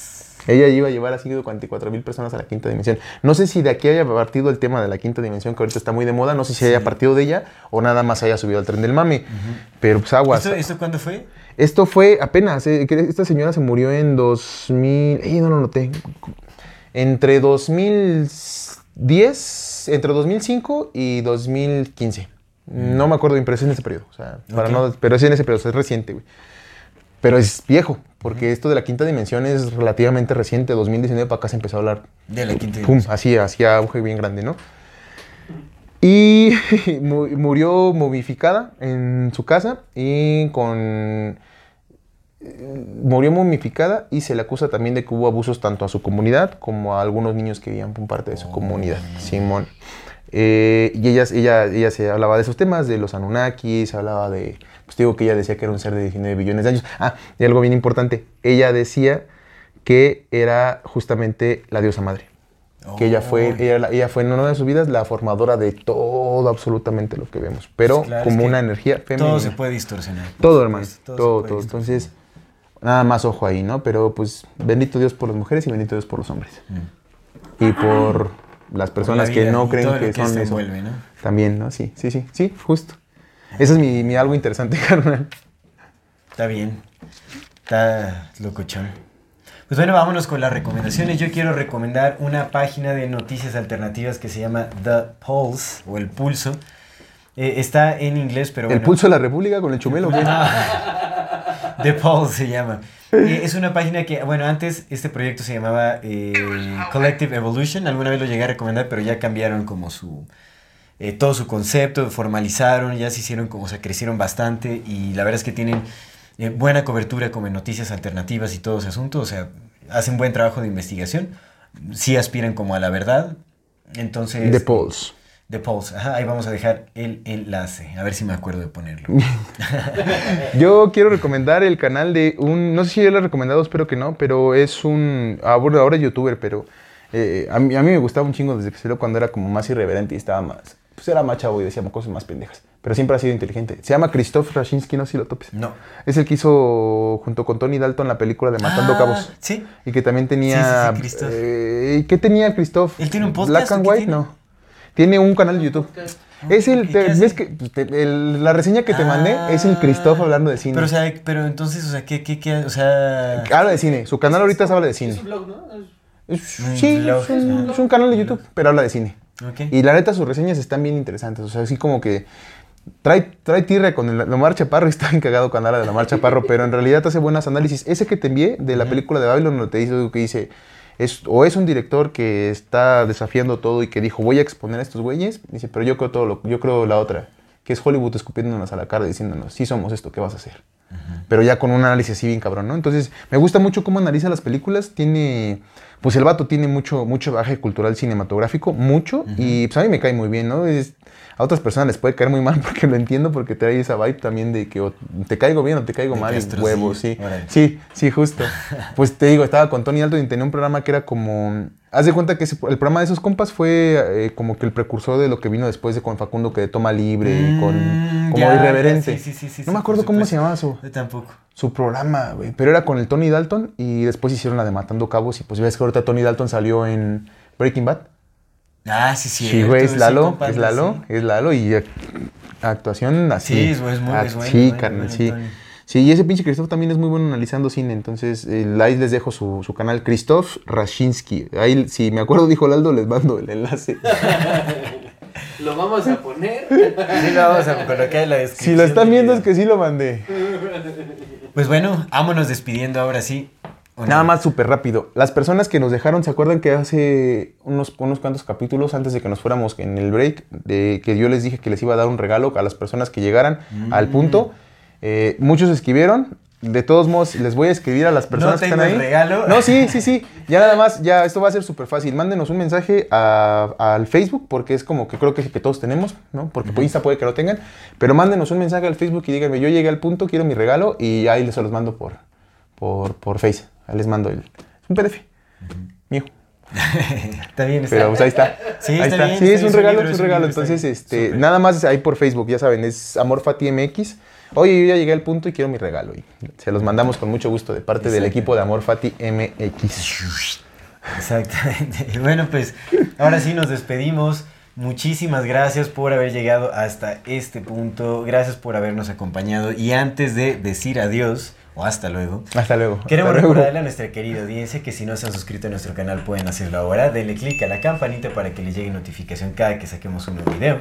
Si les gusta lo que hacemos, por favor ayúdenos compartiendo nuestro contenido para llegar a más personas y así seguir creciendo. Síguenos en todas las redes Como el del sociales Peña. como AmorFatiMX. Toda retroalimentación es más que bienvenida. Nos encantan sus comentarios, sugerencias, historias, etc. Manden su solicitud para pertenecer al grupo privado en Facebook de Comunidad Fati para participar en el programa de Voces de la Comunidad. Y si tienen la oportunidad de darnos eh, un apoyo o aporte económico, lo agradecemos de todo, todo corazón. Eso nos ayuda muchísimo a sostener y seguir desarrollando este proyecto. Recuerden que pueden hacerlo vía PayPal, Super Thanks o suscribiéndose a nuestro contenido exclusivo que ahora está más candente que nunca. ah, y recuerden que también estamos abriendo el espacio para que puedan anunciar su proyecto, servicio o producto aquí en Amorfati MX. Queremos impulsar proyectos, queremos impulsar productos, servicios, etcétera, pues que tengan eh, algún aporte social, algún aporte ambiental, sa- saben de qué va nuestro, eh, nuestro contenido, entonces pues algo que vaya de acuerdo de nosotros estamos muy abiertos a recibir todas las propuestas y apoyarnos mutuamente, así que pueden mandarnos un mensajito y podemos llegar a algún acuerdo.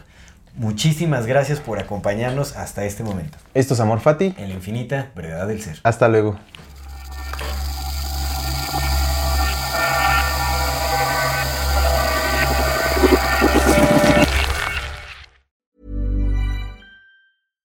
Hi, I'm Daniel, founder of Pretty Litter. Cats and cat owners deserve better than any old fashioned litter. That's why I teamed up with scientists and veterinarians to create Pretty Litter. Its innovative crystal formula has superior odor control and weighs up to 80% less than clay litter. Pretty Litter even monitors health by changing colors to help detect early signs of potential illness. It's the world's smartest kitty litter. Go to prettylitter.com and use code ACAST for 20% off your first order and a free cat toy. Terms and conditions apply. See site for details.